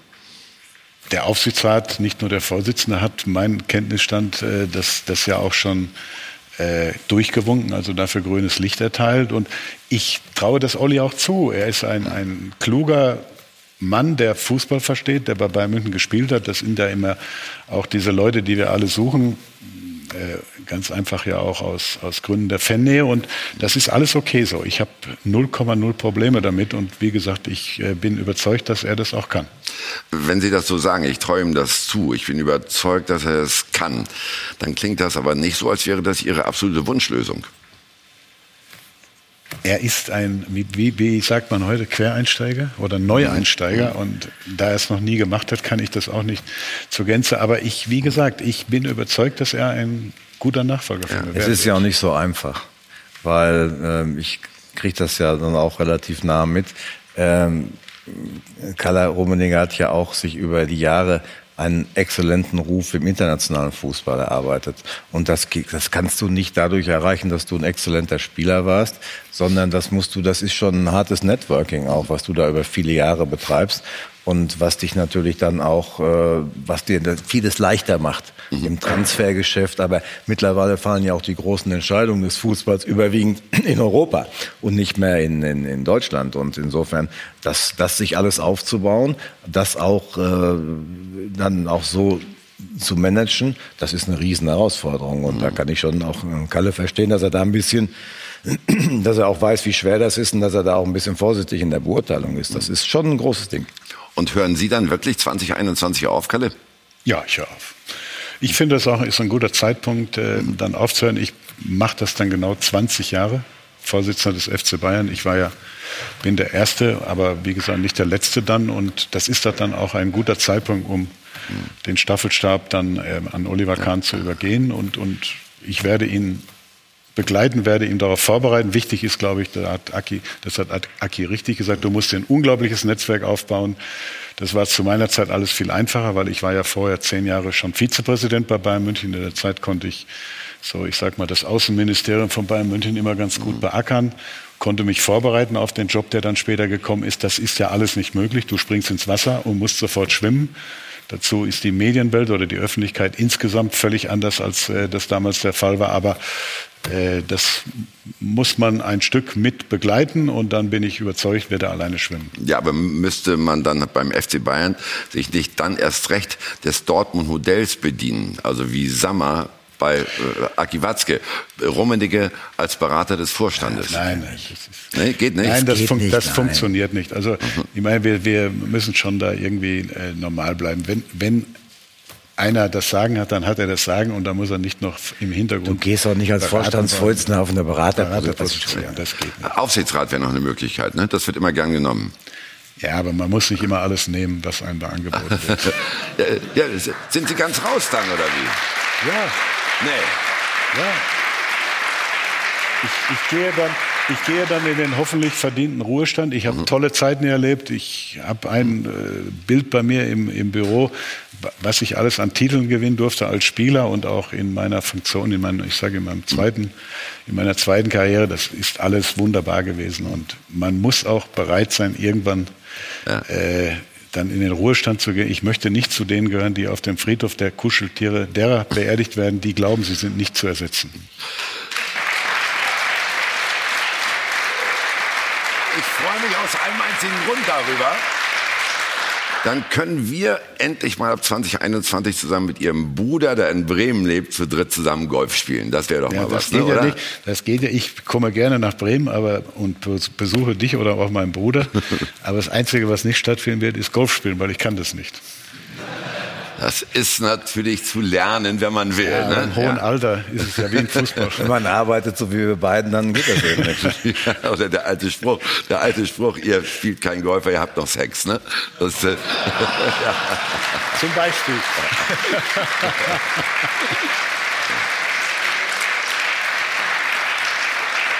Wir reden gleich über die vielleicht anstehenden oder nee, bestimmt anstehenden Transferaktivitäten der beiden Clubs. Wir schauen darauf, warum die Bundesliga im internationalen Vergleich ein bisschen hinten runtergefallen ist oder ein bisschen sehr. Und wir geben Ihnen an die Hand, das Stichwort international wie der Champions League ist. Natürlich live zu besichtigen bei Sky. Der Weg zum Titel. UEFA Champions League, das Viertelfinale. Am Dienstag Tottenham gegen Man City. Dazu Clubs Liverpool gegen Porto in der Konferenz. Und am Mittwoch das Traumspiel. Manchester United gegen Barcelona. Nur auf Sky. Dazu in der Konferenz Ajax gegen Juventus. Das Viertelfinale der UEFA Champions League live auf Sky. UEFA Champions League auf Sky wird Ihnen präsentiert von Gazprom und Expedia. Von Torra, der O2 Fußball Talk. Wir sind zurück mit unseren beiden Gästen, Hans-Joachim Watzke und Karl-Heinz Rummenigge. Also, wir wissen, 2021 ist Schluss, aber da fällt mir natürlich noch eine Frage ein, um das Ganze rund zu kriegen. Was ist denn mit Uli Hoeneß? Äh, der hat ja schon mal bei uns in der Sendung gesagt, zeitgleich könnt ihr beide nie aufhören. Das heißt, dann Hoeneß würde noch länger machen, oder? Ja, wir haben ja jetzt in diesem Jahr im November Präsidiumswahlen. Mhm. Und wenn er sich äh, dort äh, wieder zur Wahl stellt, dann glaube, wir werden bei uns werden die Leute für drei Jahre gewählt, dann ist er ja automatisch zumindest bis wäre er bis 22 auf jeden Fall gewählt. Also auf alle Fälle ein Jahr länger und Sie kriegen mit Sicherheit eine lebenslange Ehrenkarte, oder? Ich hoffe. Das gibt man ihnen, da bin ich ganz, ganz sicher. Ja. Werde auch kommen hin und wieder. und natürlich auch die Champions League Spiele, die künftigen, dann äh, als Privatier besuchen. Das aber ist im Augenblick gerade das Problem, liebe Zuschauer. Das Dreifach aus der deutschen Clubs in äh, der Champions League hat gezeigt, dass die Bundesliga vor allen Dingen von den englischen Vereinen derzeit abgehängt worden ist. Wir betreiben eine Ursachenforschung und schauen auf die Wirkung.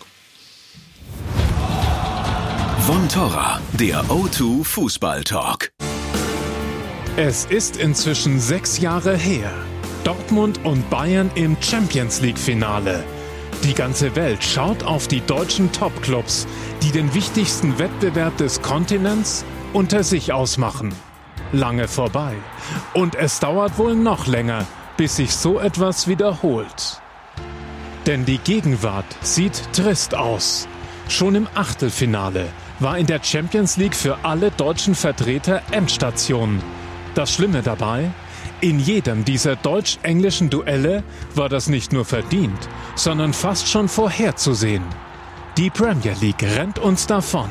Mehr Fernsehgelder, ausländische Investoren, da es keine 50 plus 1 Regel gibt. Die Folge? Höhere Budgets, teurere Stars, bessere Trainer. Und kein Anzeichen, dass sich das in absehbarer Zeit ändern könnte. Auch gegen Paris oder die Topclubs aus Spanien ist finanziell kein Kraut gewachsen. Die Bayern haben für den Sommer angekündigt, so viel Geld wie nie zuvor in die Hand zu nehmen, um die 200 Millionen Euro, ein wohl einzigartiger Kraftakt. Doch anderswo sind solche Summen fast schon gewöhnlich. So gab Manchester City in den letzten vier Jahren über 700 Millionen für neue Spieler aus, also knapp 180 Millionen pro Saison. Nichts gegen Hernandez, der nun nach München kommen wird. Aber die richtig großen Schwergewichte sind in der Bundesliga kaum vorstellbar. Auch der BVB weiß davon, ein Lied zu singen. Ausnahmespieler wie Dembele und Aubameyang waren nicht zu halten. Das Geld regiert die Fußballwelt und die deutschen Clubs versuchen mitzuhalten, so gut es eben geht. Der BVB macht Marketingreisen nach Asien und in die USA. Die Bayern halten umstrittene Trainingslager in Katar ab und sind beim Plan einer Club-WM schnell hellhörig geworden. Die Club-Weltmeisterschaft finde ich super, weil diese Confederation Cup, der ist für die Katz und deswegen äh, Club-Weltmeisterschaft mit tollen Mannschaften alle vier Jahre statt Confederation Cup, wunderbar. Auch eine europäische Super League wird immer wahrscheinlicher. Dort wären die Eliten Europas unter sich. Der Gedanke eines fairen Wettbewerbs bliebe auf der Strecke. Doch der Plan hat einen entscheidenden Haken. Für die deutschen Clubs wird der finanzielle Abstand zu den internationalen Top-Teams nicht zwingend kleiner. Die sind ja selbst mit an Bord. Es ist die traurige Wahrheit. Ein weiteres rein deutsches Champions League-Finale bleibt im Moment unvorstellbar. Von Torra, der O2 Fußball Talk. Chancenlos in der Champions League, das ist der Stand März 2019. Welche Erkenntnisse habt ihr als deutscher Spitzenverein daraus gezogen? Also ich, es, wir haben in Deutschland ja immer das typische Extrem. 2013 wollten uns alle erzählen, Karl hat es eben schon gesagt, dass wir jetzt ganz groß sind. Und jetzt wollen uns alle gerade erzählen, dass wir jetzt ganz klein sind, ist auch Blödsinn. Aber Weil- dreimal im Achtelfinale Ja, Entschuldigung, raus. dreimal im Achtelfinale. Dass Schalke gegen City rausflog, dass hättest die Spiele nicht gucken können, das war klar. Da, Aber bei da, euch da hatten sie auch nicht. keine Chance. Nein, das hat auch nichts. Das hat auch nichts mit Schalke jetzt zu tun. Das soll auch überhaupt keine Häme gegen Schalke sein. Aber City ist natürlich eine Ausnummer und die Schalke hatten in dieser Saison eine schwierige Saison. Da gab es keine Chance. Die Bayern sind gegen Liverpool ausgeschieden, obwohl sie in Liverpool für meine Begriffe sogar die stärkere Mannschaft waren. Sie haben, aber es war trotzdem eng. Und selbst wenn ich weiß, dass das immer schwierig ist, dass man das immer versucht nach Ausreden, von, wenn wir die Halbzeiten gegen Tottenham, die beiden Spiele in Halbzeiten teilen, waren wir in drei von vier Halbzeiten die bessere Mannschaft. Wir haben aber in einer Halbzeit komplett versagt und nämlich der zweiten Halbzeit in Tottenham, da haben wir drei Stück gekriegt und das haben wir nicht mehr hingekriegt. Aber es war nicht so, wer diese Spiele gesehen hat und ich versuche es immer analytisch zu sehen, es war nicht so, dass da Klassenunterschiede. Es gab bei Liverpool gegen Bayern keinen Klassenunterschied, es gab bei Tottenham gegen BVB keinen Klassenunterschied. Unser Problem war, dass wir im Achtelfinale natürlich auch diese beiden Gegner gekriegt haben. Du hättest ja auch Porto oder AS Rom oder was weiß ich kriegen können, dann wären wir beide heute noch dabei. Und insofern, das muss man alles zusammenrechnen. Und ich sage, der deutsche Fußball hat natürlich Schwierigkeiten gegenüber England speziell. In England ist unheimlich viel Fernsehgeld reingekommen. Wenn wir in Deutschland das ändern wollen, dann ist die einfachste Lösung, das gefällt äh, Sky wahrscheinlich am allerbesten, dann müssen wir auch mit 14 Millionen Abos für Sky in Deutschland verkaufen und dann kriegen wir auch das Geld, was wir brauchen, um mit den Engländern mitzuhalten. Aber wenn wir das in Deutschland nicht wollen, dann dürfen wir aber nicht meckern, dass die Engländer das machen, denn die haben nämlich 14, 15 Millionen Abos dort. Und diese anderthalb Millionen, Milliarden im Jahr mehr Fernsehgeld, das, die machen den Unterschied und nichts anderes. Ja, das ist ja die Frage. Liegt es wirklich nur an den größeren finanziellen Mitteln, die den äh, Engländern zur Verfügung stehen, oder ist das zu kurz gesprungen? Nein, Entschuldigung bitte, der Transfermarkt hat natürlich wahnsinnig viel mit, mit Geld zu tun oder exklusiv mit Geld zu tun. Ich meine, das haben wir ja gerade auch gespürt. Wir zahlen ja nicht freiwillig 80 Millionen für einen Spieler, der ohne Frage top ist. Das ist ein Weltklasse-Abwehrspieler, der dazu noch äh, glücklicherweise Innenverteidiger als auch linker Verteidiger spielen kann. Dadurch hat er ja, haben wir ja Vari Variabilität in unser Spiel auch mit reingekriegt mit dem Burschen und auf der anderen Seite mit dem Pavard, der auch innen als auch rechts spielen kann. Aber wir haben 115 Millionen investiert. Das ist ja auch für Bayern München ein Quantensprung. Bisher, daran möchte ich erinnern, war Tolisso mit, ich glaube, 41,5 der höchste Transfer. Also wir werden ja auch alle gezwungen, jetzt, das wird Dortmund wahrscheinlich nicht viel anders gehen in den nächsten Jahren, als es uns gerade geht. Wir werden immer mehr gezwungen, in das Risiko reinzugehen, in das wirtschaftliche Risiko. Die Frage ist nur, wir wollen natürlich weiterhin auch, ich, ich sage mal, deutsche wirtschaftliche oder finanzielle Seriosität darstellen. Wir wollen nicht den Wahnsinn machen, den man uns zum Teil in Italien oder auch in Spanien vorgemacht hat, mit dem Ergebnis, dass einige äh, Clubs wie Inter Mailand oder AC Milan schön am finanziellen Fliegenfänger hängen. Ja, aber haben wir gerade, haben wir denn überhaupt noch eine Chance gegen die englischen Clubs? Oder auch gegen Barcelona und, und Real Madrid? Ich, ich glaube schon, dass wir, dass wir eine Chance haben. Wir müssen eine andere Philosophie haben. Die Philosophie, zum einen, ich glaube, das, das haben beide Clubs, äh, Bayern und, und Dortmund, gut gemacht in den letzten Jahren. Wir haben einen Gnabry, wir haben einen Coman, wir haben einen Kimmich, wir haben einen Süle. Es gilt ganz einfach, jetzt diese Spieler dann auch in einer gewissen Kontinuität zu holen, zu halten und dann nach oben zu bringen und dazu den ein oder anderen internationalen Topstar auch zu kaufen. Ja, dass das alles schwieriger wird in den nächsten Jahren, weiß ich. Aber wenn wir eine Rolle spielen wollen, und ich glaube, wenn international zwei Clubs eine Rolle spielen müssen, dann ist es Borussia Dortmund und Bayern München. Nur diese zwei Clubs sind eigentlich aktuell in der Lage, äh, in den Top Ten in Europa äh, mitzuspielen. Gut, die Bayern gehen jetzt schon ein Stück weit ins finanzielle Risiko. 115 Millionen sind bereits investiert, da kann noch was folgen. Aki, kann der BVB das genauso tun? Oder müssen sie sich doch mehr, was sie jetzt auch mal zuletzt getan haben, auf ihre Rolle als Perlenfischer besinnen? Nein, nein, also wir können, äh, wir haben ja so eine Sandwich-Situation. Wir können nicht so viel machen wie die Bayern. Aber das neide ich Ihnen auch nicht, weil es dafür eben über viele, viele Jahrzehnte, kann man ja schon sagen, auch top gemacht hat. Wobei sie ja mehr eingenommen haben als die Bayern in den letzten Jahren, ne? durch Transfers. Ja, wir haben aber auch das Problem, wir müssen auch durch Transfers immer noch Geld einnehmen, ab und zu, damit wir auch die Mannschaft äh, bezahlen können.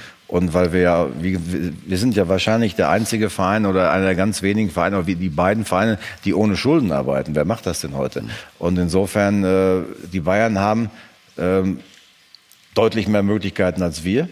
Wir haben aber mittlerweile auch gute. Wir haben die zweitbesten in Deutschland. Da müssen wir uns auch, äh, das müssen wir auch klar sagen. Da ist also auch kein Neid vorhanden. Nein, nein, sie haben es ja gut gemacht. Und äh, ich habe vor 14 Jahren, äh, haben wir zwei Jahre unter Gläubigerverwaltung existiert. Und da waren die Bayern uns natürlich damals schon Lichtjahre entfernt. Jetzt sind wir ein bisschen näher gerückt, aber es ist immer noch ein bisschen Entfernung. Und die Bayern müssen als allererstes natürlich Deutschland international mhm. top vertreten und dann wir, da hat Kalle recht, als zweites, aber immer mit Augenmaß und nochmal, wir müssen in Deutschland irgendwo, wir werden, wenn die Engländer 1,5 bis 2 Milliarden im Jahr mehr zur Verfügung haben, haben sie immer einen Vorteil. Das kann man mit klugen Dingen, kann man das auch teilweise kompensieren, aber es wird schwerer. Und darüber müssen wir uns in Deutschland im Klaren sein.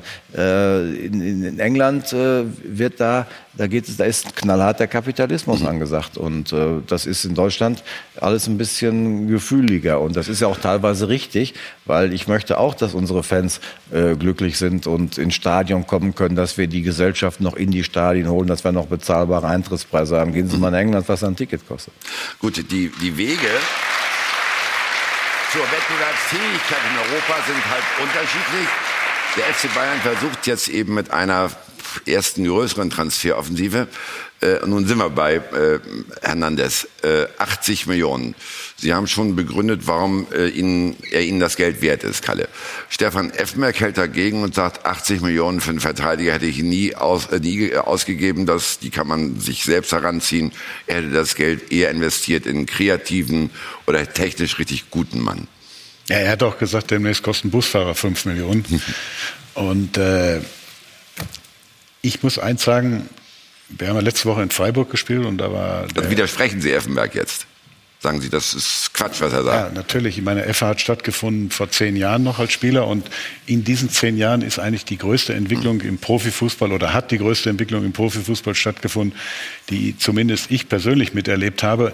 Der ganze Fußball ist in den letzten zehn Jahren explodiert. Zum Teil positiv, zum Teil auch äh, natürlich nicht so in, in eine äh, positive Richtung. Aber das ist nun mal eben so. Und ich kann nur eins sagen, Innenverteidiger, äh, und ich sage das als Stürmer, und ich habe immerhin 95 Länderspiele gemacht, Innenverteidiger oder Verteidiger allgemein gewinnen dir Spiele und Meisterschaften mhm. und Titel.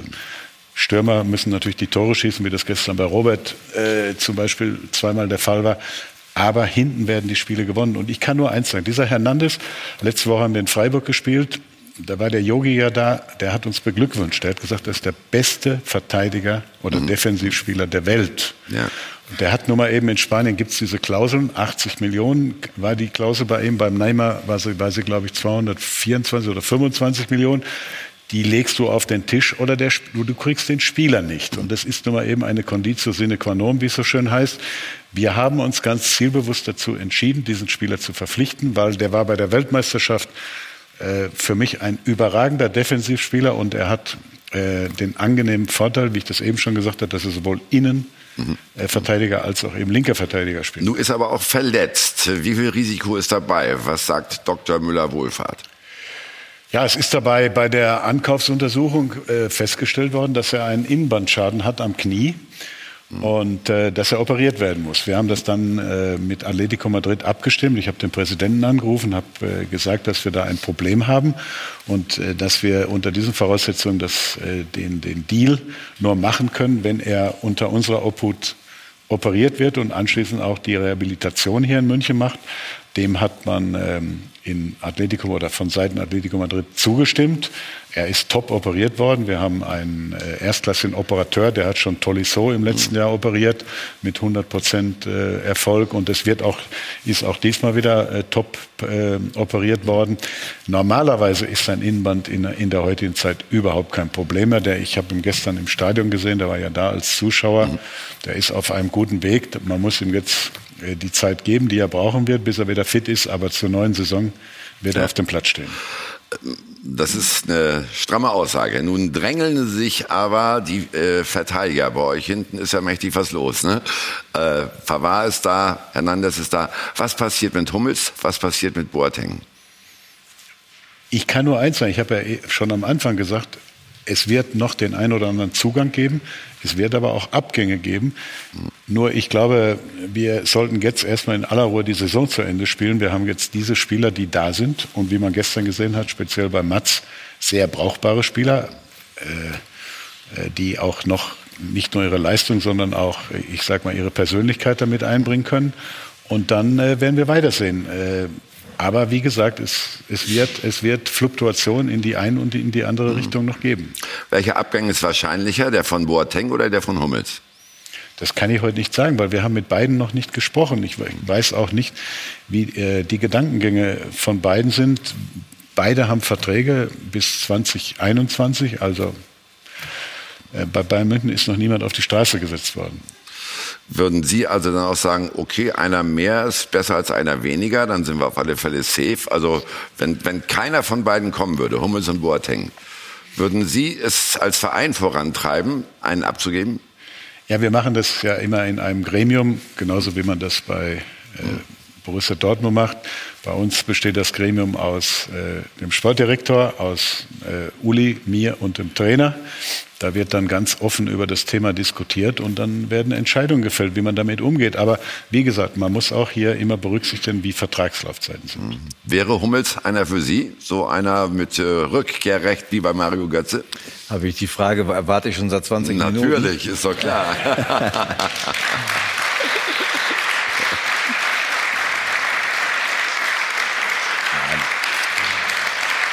ich glaube, mit den, mit den Rückkehren von Bayern München, das, ähm, das haben wir ja jetzt im Fall von, von Mario auch gemacht. Das ist immer sehr speziell und am Ende des Tages. Mats hat bei uns großartige Jahre gehabt, äh, hat äh, genau wie äh, auch Robert, hat mit uns im äh, Champions League Finale gestanden 2013 und irgendwann wollten sich dann verändern. Sie haben zwar bis heute nicht wieder drin gestanden, aber das kann ja bei Bayern München immer auch wieder passieren.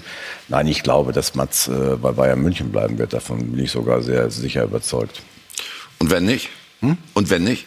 Ja, nein, wir, wir, haben, wir haben vier Innenverteidiger für die neue Saison. Wir haben den Balerdi noch geholt. Also man soll zwar im Fußball nie etwas grundsätzlich ausschließen, das habe ich ja auch in den vielen Jahren gelernt, aber das, das Thema, das können Sie vergessen. Sie haben aber auch Innenverteidiger, die ab und zu immer so einen Kinken drin haben, wie man gestern gesehen hat. Ne? Ja gut, aber ich hatte, ich kann, ich kann Neven und Mats, äh, die sind auch mit 19 zu uns gekommen und äh, das ist da allerdings noch unter Ausschluss der Öffentlichkeit passiert, weil wir noch nicht so stark waren wie die letzten Jahre. Das war 2008. Äh, die hatten auch schon mal ab und zu ganz schöne Bolzen drin. Und äh, das ist, glaube ich, für eine 19 bis normal. Und ähm, das äh, ist aber ja. die äh, Sagadu, davon bin ich überzeugt, ist die Zukunft vom BVB auch. Und Manuel Akanji, der ja noch ein Tick älter ist, sowieso. Und dann haben wir Balerdi dazu geholt und äh, äh, haben noch Abdu Diallo. Also da sind wir ganz gut aufgestellt. Gut, aber beim FC Bayern wird ja hm, das Rad noch weiter gedreht. Ist ja noch nicht fertig mit den beiden Spielern, die geholt worden sind. Und äh, Ricardo hat da ein paar Dinge, die äh, hinterfragt werden müssen. Also, Jetzt haben wir Santo neben mir, großer Bayern-Fan. Santo, wir haben es gerade schon gehört, auch von Karl-Heinz Rummenigge, Rekordtransfer der Bayern. 80 Millionen Euro für Lukas Hernandez. Sag mal, kanntest du den Spieler überhaupt? So richtig wahrgenommen habe ich ihn erst äh, über ein, äh, ein, eine Doku über Griezmann. Da hat er äh, gesprochen über Griezmann. Und bei der WM natürlich, klar. Hättest du nicht viel lieber Griezmann gehabt, wenn er der Hauptdarsteller war? Das wäre noch besser gewesen, ja. ja. Aber sag doch mal, was wünschst du dir jetzt von deinen Bayern? Karl-Heinz Rummenigge sitzt ja da. Welche Spieler sollen denn zur neuen Saison kommen? Havertz wäre eine coole Sache. Dann natürlich Jovic von Frankfurt. Und ja, aber, aber Brand, Brand wäre auch gut. Äh, gewinnt man mit Havertz, Jovic und Brandt die Champions League? Nein. Glaube ich nicht. Aber ich glaube, wir kriegen die riesengroßen Stars, kriegen wir einfach nicht. Oder Herr Rummenigge, sehen Sie es, könnt, hätten wir Cristiano Ronaldo haben können. Bitte wen? Cristiano Ronaldo. Das ist aber dann schon 35. Ne? Dann müssen wir aber Insolvenz demnächst anmelden.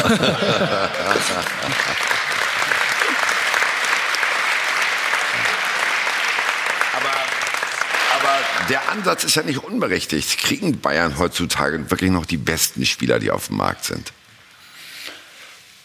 Ja, das ist die große Frage. Was, ich meine, mein Lieblingsspieler war immer Messi, den konnten wir leider nicht kriegen, aber ähm, ich glaube schon noch, dass äh, sagen wir, beim, bei München eine, eine gute Qualität äh, kriegen kann. Weil ich meine, wenn ich mir die Mannschaft jetzt anschaue, wer alles noch bei uns spielt und äh, wen wir auch äh, verpflichtet haben mit den zwei, dann glaube ich schon noch, dass wir eine Mannschaft haben und das ist das Ziel und der Ansatz von Bayern München ist nicht nur deutscher Meister zu werden, sondern auch um die um den Titel in der Champions League mitzuspielen. Das ist ein hoher Titel oder hoher Wert, den ich da jetzt äh, als Ziel ausgebe. Aber das ist unser Anspruch. Wir wollen in den nächsten Jahren es wesentlich besser machen, als wir es dieses Jahr in der Champions League gemacht haben.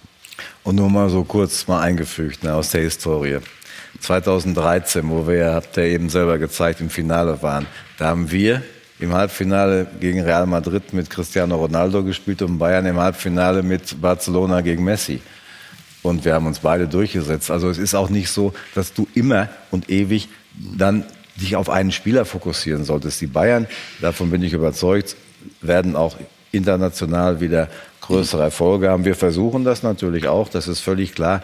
Aber es ist nicht so, es ist nicht so, aussichtslos. Vor acht Wochen hat man noch getan, als wenn die deutsche Nationalmannschaft kurz vorm Abmelden wäre.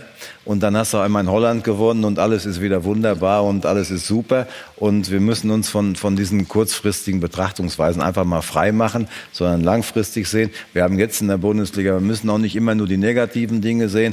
Dann werden die Bayern jetzt kritisiert für die 80 Millionen sagen aber gleichzeitig, ja, wie sollen wir mit England mithalten? Äh, und wenn dann aber mal einer 80 Millionen investiert, dann heißt es ja, ist das nicht so viel? Das ist so das typische deutsche Denken. Das, das gefällt mir in dem Moment nicht. Wir müssen positiv denken. Wir müssen jetzt sagen, wir haben einen schönen Meisterschaftskampf. Davon lebt die Bundesliga gerade sehr gut. Wir haben ja. sehr viele ähm, gute Spieler in der Bundesliga, sehr begehrte Spieler in der Bundesliga auch.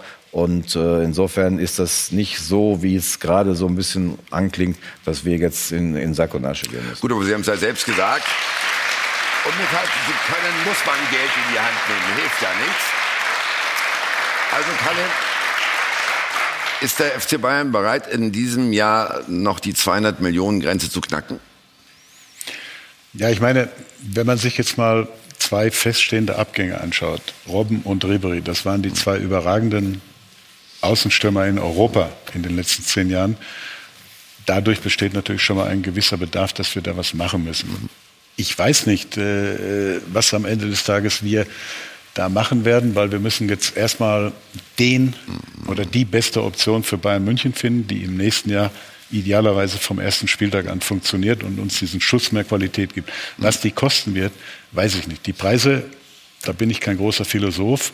Wenn ich hier erkläre, gehen in eine Richtung, nur nach oben. Und äh, das hängt natürlich auch mit dem Transfermarkt zusammen. Und man muss da entspannt bleiben. Am Ende des Tages muss man das machen, was man machen muss, was man für richtig äh, empfindet.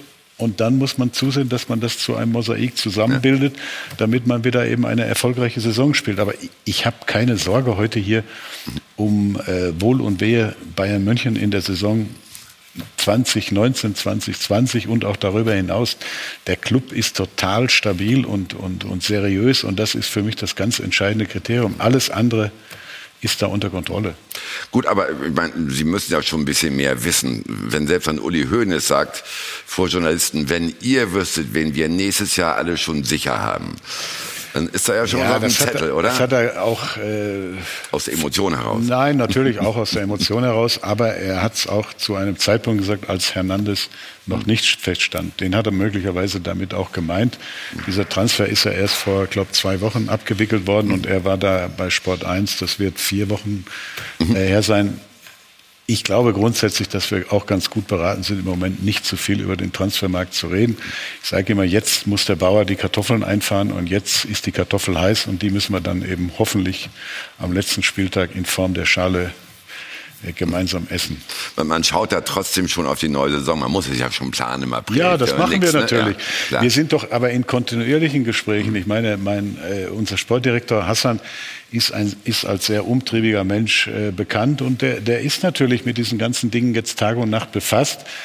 Aber ich sehe da keine Problematik. Wir werden, wir werden eine Top-Mannschaft im nächsten auf dem, auf dem Platz bringen. Ich lese auch jeden zweiten Tag irgendeinen Spieler, der mit Bayern München gerüchteweise in, ja. äh, äh, sag ich mal, auf dem Transfermarkt in Verbindung gebracht wird. Das ist alles okay. Ich gehe da völlig entspannt mit um. Kann ich auch nur jedem äh, Verantwortlichen bei Bayern München und jedem Spieler empfehlen. Und dann, äh, wenn der letzte Gong geschlagen ist dieses Jahr, dann werden wir versuchen, das noch zu machen, was, zu, was notwendig ist. Es werden immer viele Damen gehandelt. Timo Werner zum Beispiel. Habt ihr den schon sicher? Ich äußere mich grundsätzlich nicht zu Spielern, die bei anderen Vereinen unter Vertrag sind und zwar noch über den 30.06.2019 hinaus, weil das ist einfach auch eine Sache des Respekts und ich möchte bei diesen Clubs auch keine Unruhe und dergleichen schaffen. Dementsprechend mauere ich hier total und gebe keinen Kommentar dazu. Sie, Sie haben ja schon was gesagt zu Werner.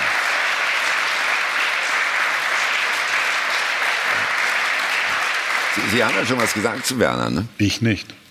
Was? Nein. Ich habe nichts gesagt. Ich habe immer nur gesagt, ich möchte zu Spielern, wie gesagt, die länger als den 30.06.2019 bei einem anderen Club unter Vertrag sind, keinen Kommentar geben. Im Übrigen ist es auch äh, im Einklang mit den FIFA-Statuten ja. und ich berücksichtige die. Das sehe ich alles ein, aber war das der Satz nicht von Ihnen? Die werden sich noch wundern in Leipzig? Nein. Nee. Ich habe ein entspanntes Verhältnis zu den Kollegen ja. in Leipzig. Die haben ja auch einen kleinen Wettbewerbsvorteil äh, in Form eines Mehrheitsaktionärs da oder eines äh, Mannes im Hintergrund, der sehr reich ist. Aber ich, ich muss offen und ehrlich sagen, ich finde die Entwicklung von Leipzig, von Leipzig speziell in diesem Jahr gut. Das ist so die dritte Kraft im Lande geworden. Das tut der Bundesliga gut und die machen das dort auch gut und das gilt es anzuerkennen und auch zu respektieren. Und vielleicht ist der Timo Werner wirklich erst einer für 2020, wenn sein Vertrag ausläuft, für die Zeit nach Lewandowski. Wird man sehen. In aller Ruhe. Und außerdem kriegt er jetzt Fiete ab. Das ist auch toll. Weiß ich auch noch nicht. Das ist ja auch noch nicht? Nein, aber ich, ich äh, man muss das in aller Ruhe mal, mal machen. Und ja. entscheidend ist, dass es am Ende des Tages sinnvoll ist und auch im Einklang, sage ich mal, mit den finanziellen und seriösen Werten von Bayern München. Alles okay. Gut, äh, aber einen scheint ihr auf keinen Fall zu kriegen, weil Rudi Völler hat ganz klar gesagt, Kai Havertz, der weckt der Begehrlichkeit bei Clubs wie Bayern München, Kai Havertz bleibt in Leverkusen. Also bisher hat von Bayern München keiner zu Kai Havertz einen Kommentar gegeben mhm. und ich verstehe Rudi Völler total. Ich glaube, der Spieler hat einen Vertrag bis 2022. 20, Den würde ich jetzt auch erstmal nicht verkaufen an seiner Stelle, weil das mhm. ist doch völlig normal. Wenn man gute Damit Spieler gebt ihr euch auch zufrieden dann, selbst wenn ihr Interesse hättet jeder Transfer ist ein Drei-Parteien-Geschäft. Das heißt, abgebender Verein, neuer Verein, Spieler. Wenn eine Partei Nein sagt und eine Partei hat bereits Nein gesagt, ist das Thema doch, zu, ist das Thema doch erledigt damit. Also dann kann man an Harvard auch gar nicht mehr rangehen oder auch nicht mit den großen Scheinen locken. Ja, wenn die nicht mit ihrem Glyphosat-Problem noch größere Eruptionen da in, in, Leverkusen haben, wird da nichts passieren. Gut. Äh, wo, wo äh, Kalle, das können Sie ja noch sagen, wo ist denn noch Bedarf in welchen Mannschaftsteilen? Ja, ich glaube, wir brauchen noch einen Außenspieler. Wir haben mit Coman und Gnabry zwei tolle Spieler, junge Spieler, darf, ich, darf, äh, darf man auch ja ruhig mal sagen, wenn man permanent mit den Alten konfrontiert wird, die aber auch nicht so schlecht sind, wie man gestern gesehen hat. Äh, wir brauchen allerdings alleine aus qualitativen und quantitativen hier noch einen richtig guten Spieler. Mhm. So, und wenn wir dann zum Wettbewerber kommen aus Dortmund. Äh, letztes Jahr war es ja keine Neujustierung, wie Sie es mal gesagt haben, sondern es war ein richtiger Umbruch. Folgt jetzt, folgt jetzt die echte Neujustierung? Ja, wir müssen jetzt, also das letztes Jahr, ich habe das ja mit der Justierung gesagt, das war irgendwann im Februar oder was weiß ich, da wusste ich schon, dass es ein bisschen mehr wird. Aber ähm, wenn du das natürlich, je größer du etwas ankündigst, desto teurer wird es auch. Wir haben den größeren Teil schon im letzten Sommer gemacht, das ist klar.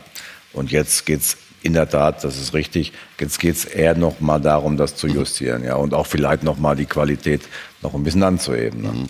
Man liest ja auch mal wieder Namen. Heute gerade neu auf dem Markt Luis Felipe, äh, auch Atletico Madrid, glaube ich, Außenverteidiger, aber 33 Jahre alt. Warum ist das einer für euch? Ja, ich weiß gar nicht, ob das einer für uns ist, aber wenn, ist es natürlich auch klar, das hat ja Kalle auch eben schon gesagt, mit nur 19- und 21-Jährigen äh, wird es auch eng. Ne? Und so irgendwo mal einen Spieler dazu zu haben, der ein bisschen mehr Erfahrung hat, ist grundsätzlich äh, nie verkehrt.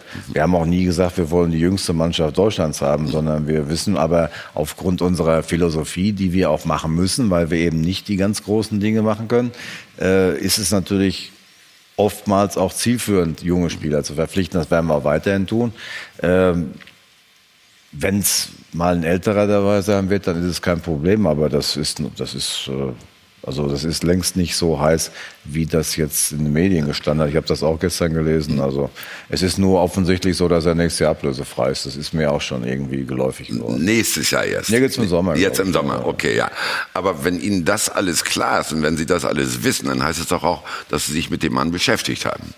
Ja, was meinen Sie, wie viele Leute, mit wie vielen Leuten wir uns das ganze Jahr beschäftigen? Da kommst du mit 200 Leuten nicht hin. Ja. Und insofern ähm, mehr ist aber dazu auch nicht zu sagen, weil es ist äh, also Sie, Sie, Sie, können nicht sagen, dass nichts dran ist, aber Sie können auch nicht sagen, dass Nein, schon alles das, klar äh, ist. Es ist ja so, wenn du, wenn du hörst, dass ein Luis Felipe mhm. ablösefrei auf den Markt kommt, dann denkst du ja zumindest mal drüber nach. Mhm. Ja, und in diesem Status sind wir wahrscheinlich gerade. Aber wir denken, das äh, ist ja auch, das kommt noch dazu, am allerschwersten ist wahrscheinlich die linke Verteidigerposition in, überhaupt zu besetzen, weil das ist schon eine spezielle Position. Und wir werden auf der linken Verteidigerposition auf jeden Fall was machen. Aber es gibt auch äh, deutlich mehr äh, Überlegungen, die äh, da bei uns eine Rolle spielen. Ja. Und wie gesagt, also das ist, das ist völlig offen noch. Da gibt es keine Tendenzen, da gibt es gar nichts. Welche Überlegungen gibt es denn noch rein grundsätzlich, Aki? Also, dass man zum Beispiel, ich gebe mal, werf mal ein Stichwort hin, dass man sich halt mal wieder mehr mit deutschen Spielern beschäftigt. Stichwort Brandt, Stichwort Nico Schulz. Übrigens linker Verteidiger. Fällt mir gerade ein. Ja, wenn man es weit, wenn man es weit interpretiert. Ja. Aber meines Wissens nach spielen die äh, in äh, Hoffenheim mit einer Dreierkette und er spielt, glaube ich, links äh, davor, so wie das äh, ja jetzt auch bei Nationalmannschaft manchmal der Fall war. Und äh, natürlich will jeder ganz gerne deutsche Spieler haben, aber nochmal das Gleiche ist ja äh, Gleiche, was äh, Kalle auch schon gesagt hat. Wir, wir werden keine Namen äh, dokumentieren. Wir wissen eher, wo wir noch was machen wollen, das ist schon klar. Aber erstmal sind wir noch nicht so weit. Das ist das eine. Und das andere ist, es bringt auch nichts, äh, über Namen zu spekulieren. Das haben wir noch nie gemacht, machen wir auch nicht. Inwieweit ist denn rein grundsätzlich oder generell ausgeschlossen, dass sich die Bayern mal wieder beim BVB bedienen? War ja früher der Fall. Oder gibt es da inzwischen sowas wie ein Gentleman Agreement, Kalle?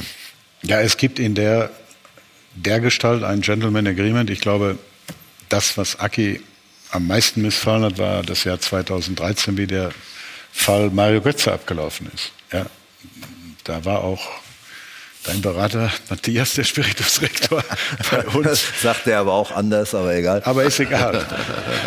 Auf jeden Fall, das ist nicht gut gelaufen damals. Mhm. Ja, und wir haben ja danach noch ein paar Transfer abgewickelt. Robert oder auch. Robert war noch kritisch, danach wurde es besser, ja. Mats und so weiter. Da habe ich, da habe ich Aki angerufen und habe dann gesagt, wir haben an dem Spielerinteresse, können wir uns treffen und darüber sprechen. Und dann hat man eben da, ich sag mal, einen Modus Vivendi gefunden, der jetzt, glaube ich, schon ganz gut funktioniert. Wir kommen seitdem wunderbar miteinander und harmonisch vor allem aus. Wie lange habt ihr nach dem Fall Götze nicht mehr miteinander gegessen? Hm, weiß ich jetzt gar nicht mehr. Das Wir ist sind auch, nicht verhungert. Ja. Ja. nein, nein, das war das, das. Man muss ja, das geht ja nicht darum, ob du ob du zusammen essen gehst, das tust du, ja, das machst du bei Champions League und so regelmäßig mit jedem. Das ist auch nicht das Entscheidende. Aber es ist richtig, was Kalle sagt. Wir haben im Laufe der Jahre dann, also so 12, 13 Mal schon kritische Jahre, da müssen wir uns nichts vormachen. Da haben wir uns auch gegenseitig ganz schön bekämpft und auch beschossen und was weiß ich was. Am Ende merkst du aber auch, werden ja auch älter und vernünftiger, dass es auch nicht wirklich was bringt. Und dann haben speziell wir beiden natürlich über die Jahre dann auch äh, durch verschiedene internationale Themen, deutsche mhm. Themen. Wir haben ja auch eine gemeinsame Verantwortung für den Fußball ja, ja. als die beiden größten Clubs.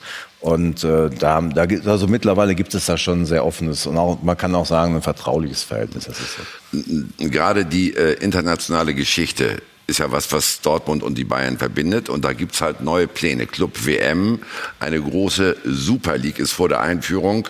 Und äh, dazu hat Kalle Rummenigge was gesagt, im November glaube ich schon. Äh, das ist Super League, ne? das haben wir glaube ich vorliegen und das spielen wir mal bitte ein. Mir ist nicht bekannt, dass es neuere Überlegungen gibt, eben eine solche äh, Super League heute wieder zu diskutieren. Ich kann nur sagen, im Namen von Bayern München, wir haben keine Kenntnis davon. Wir sind nicht involviert in solche Geschichten und es ist für uns kein Thema. Ja, war es noch kein Thema. Wieso jetzt dieser Sinneswandel, Kalle? Ja, weil es eine völlig andere Geschichte war ja, damals aha. im November. Im November war die Rede von einer, nennen wir es mal, privat organisierten Super, Super League, mhm. bei der dann eben äh, gewisse Mannschaften aus Spanien, England, äh, einer aus Frankreich und auch äh, Bayern und Dortmund eingeladen werden sollte. Das war auch, muss man klar und deutlich sagen, im November eine totale Luftnummer, die da veröffentlicht worden ist. Was jetzt diskutiert wird, ist ja eine Geschichte, dass die UEFA-Administrative mit der ECA Gespräche führt oder Gespräche geführt hat über eine Reform innerhalb der europäischen aktuellen Wettbewerbe. Ja, und ähm, die, diese Diskussionen sind geführt worden, werden weitergeführt worden. Einiges ist bekannt, anderes ist noch nicht final entschieden. Aber das ist hier zumindest mal gewährleistet, dass wenn eine Reform kommt, findet sie unter dem Dach der UEFA statt. Und ich glaube, das ist ein ganz wichtiger Fakt, weil ich denke, die UEFA wird am Ende des Tages sehr sensibel und auch verantwortlich mit diesen ganzen Themen umgehen müssen, weil es gibt ja eine Statik im deutschen Fußball. Ich habe immer gesagt, äh, für Bayern München, für Bayern München ist die Bundesliga Brot- und Buttergeschäft, ist der ehrlichste Titel, weil bei 34 Spieltagen gibt es kein Pech äh, und, und, auch kein Glück, da wird keiner zufällig deutscher Meister. Hingegen im DFB-Pokal oder auch in der Champions League reicht dir mal ein schlechter Tag oder du hast vier Verletzte oder einen schlechten Schiedsrichter, hatten wir ja auch schon beide, und dann bist du draußen. Und äh, ich glaube, das ist ein ganz wichtiger Fakt, dass Borussia Dortmund und Bayern München sich immer total zur Bundesliga bekannt haben und das auch in der Zukunft tun werden. Und was die Statik betrifft, ich habe immer gesagt, es gibt diesen Wochenkalender. Dienstag, Mittwoch, bleiben wir mal bei dieser Woche, Dienstag, Mittwoch Champions League als Highlight, wären wir gerne beide noch dabei. Am Donnerstag Europa League, Freitag, Samstag, Sonntag Bundesliga. Und wenn man an dieser Statik jetzt was verändern will oder möchte, dann muss man das, glaube ich, sehr seriös äh, diskutieren und am Ende des Tages mit unglaublicher Sensibilität vorantreiben, weil äh, ich habe schon den Eindruck, speziell in dieser Republik, dass so Traditionen und Historien mhm. unglaublich gelebt werden wie in keinem zweiten Land. Ich glaube schon, dass man das im Süden Europas etwas lockerer ja, ja, ja. und auch äh, mehr geschäftlich sieht. Und ich denke, der Fußball hier er wird diese Diskussion führen müssen. Was will er am Ende des Tages? Wo will er hingehen? Und diese Diskussion muss man dann auch mit der UEFA äh, seriös führen. Es gibt ja sogar Gedankenspiele. Die Champions League nicht mehr in der Woche, sondern auch am Samstag spielen zu lassen. Ist das mit euch beiden zu machen? Ja, es wird ja schon Champions League am Samstag gespielt. Ja, nur das Finale. Finale. Ja, okay. okay ne? Mhm. Aber Fakt ist eins, dass äh, alles, was zu Lasten der Bundesliga geht, und ich liebe die Bundesliga, bin ich ganz offen. Ich habe das äh, in jeder Lebenslage immer verfolgt und äh, sie auch richtig, auch wo ich noch nicht in der Verantwortung stand, war für die Bundesliga, das war für mich immer was Besonderes. Und ich freue mich genauso gut auf ein Spiel, wenn ich jetzt, wenn wir Ostersonntag in Freiburg spielen. Trotzdem freue ich mich auf das Spiel, weil es einfach diese Atmosphäre von Bundesliga, die liebe ich. Und äh, wir werden nichts machen, was die Bundesliga schwächt. Und das, das sehen die Bayern sicherlich genauso. Aber das ist gar keine Frage, dass wir wissen, wo wir herkommen. Und es äh, ist auch richtig, dass wir sehr mitgliederstark sind, äh, beide Clubs, und dass wir auch noch wissen, was, was die Leute wollen. Und natürlich musst du, wie immer, wir globalisieren in allen Bereichen. Und in der Politik ist es so, und es ist in allen Bereichen so, du musst natürlich auch bereit sein, irgendwie Kompromisse zu machen. Oder wir sagen, okay, wir verabschieden uns von allen internationalen Dingen. Aber die Wertschätzung der Bundesliga ist total da. Ja, warum lässt man es nicht, wie es ist, äh, Kalle? Ja, weil wir immer, ich glaube, wir leben in einer Gesellschaft, nicht nur im Fußball, immer höher, immer weiter, immer schneller. Also ich, ich habe zehn Jahre Bundesliga gespielt ja selber und ich glaube, weiß zu wissen, was das für ein Stellenwert ist und, und äh, ich weiß gar nicht, ob man überhaupt was an der Statik verändern sollte, weil mit der Statik lebt doch der Fan und auch die Clubs eigentlich äh, aktuell sehr gut.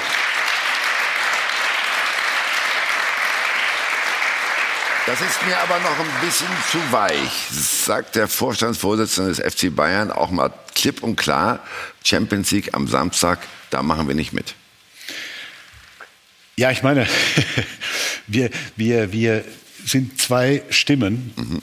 in einem Verbund von, was weiß ich, wie viele äh, Clubs, Top-Clubs es in Europa noch gibt. Ich habe ja schon gesagt, die Initiative kommt nicht aus Deutschland, die kommt mehr aus dem Süden Europas. Und ähm, trotzdem, glaube ich, hat die Bundesliga-Stimme hier eine Gewichtung. Und es gibt ja Gremien. Ich war ja lange Zeit äh, Präsident der ECA.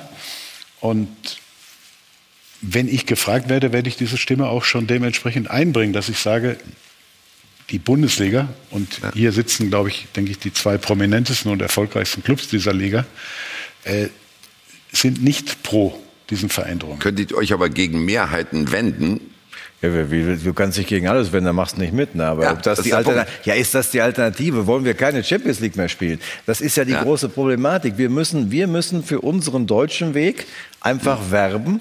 Und das tun wir natürlich auch in vielen Gesprächen. Aber wir müssen auch erkennen, dass in Spanien, in Italien, die absoluten Topclubs haben ein anderes Verhältnis, ich sage mal nur ein anderes Verhältnis zu ihrer Liga, wie das in Deutschland der Fall ist. Das ist nicht, vielleicht nicht so gefühlig. Und vielleicht ist das äh, auch ökonomischer orientiert. Und, aber wir müssen trotzdem mit denen am Tisch sitzen. Ich glaube, die Engländer sind schon eher wieder ein bisschen mehr bei uns, weil die natürlich ihre Liga, äh, weil die natürlich finanziell so hoch gepusht ist, natürlich auch schützen wollen. Aber in, in den anderen Ländern, da sieht es etwas anders aus. Und äh, ich weiß nicht, ob äh, sich Real Madrid oder Barcelona, ob die sich auf ein Auswärtsspiel in Huesca freuen. Äh, Glaube ich ehrlich gesagt nicht. Und da, und da kommt natürlich auch der Druck her. Und aber zu sagen, äh, du kannst natürlich sagen, wir ziehen um alles einen 30 Meter hohen Zaun und bleiben nur noch unter uns. Das ist aber auch nicht die Lösung. Und insofern müssen wir gucken, dass wir für unsere Werte, die wir verkörpern, da auch werben. Aber am Ende des Tages ist es auch eine Mehrheitsentscheidung.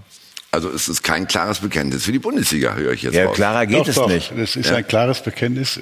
Ich glaube, was Aki sagen wollte, ist ganz einfach, es wird die, vielleicht die eine oder andere Kröte geben, die man schlucken muss, um das große Ganze zu erhalten. Ich glaube, wichtig ist, dass ganz einfach der deutsche Fußball erstmal hier geschlossen steht. Wir haben ja äh, zum Beispiel den äh, Christian Seifert, der ist der Präsident dieser, das, World League Football oder was. Der ist schon mal eine gewichtige Stimme. Dann haben wir den äh, Reinhard Grindel noch in den Gremien drin. Der muss am Ende des Tages übrigens das Final mitentscheiden. Mhm. Und ähm, ich glaube schon, dass der deutsche Fußball da noch eine, eine, ein Mitspracherecht hat. Die, die Frage ist am Ende des Tages trotzdem, wird das Mitspracherecht ausreichen, um eben Dinge zu verhindern, die hoffentlich das verhindern, was wir verhindern mhm. sollten, nämlich Schaden an der Bundesliga. Wir wollen keine Samstagsspiele, wir wollen alles, das wollen wir alles nicht. Okay. Aber man kann natürlich wie ein kleines bockiges Kind sagen und sagen, das will ich alles nicht und ich bin auch für gar nichts offen und ich verabschiede mich aus allem. Das ist aber auch dann wieder ein Problem. Das ist, wenn du diese Haltung einnimmst, die ja dann ja. jetzt sehr pro Bundesliga wäre. Wir sind alle, mehr pro Bundesliga geht gar nicht. Aber wenn du eine Haltung einnimmst, dann müsst das ohne uns machen. Ich glaube, dass das dem deutschen mhm. Fußballfan auf Dauer auch nicht schmeckt. Und insofern müssen wir schon verantwortungsbewusst damit umgehen und für unsere Position so hart kämpfen und keinen Quadratmeter freiwillig preisgeben. Das ist ja klar. Darf ich noch eins hinzufügen? Ja.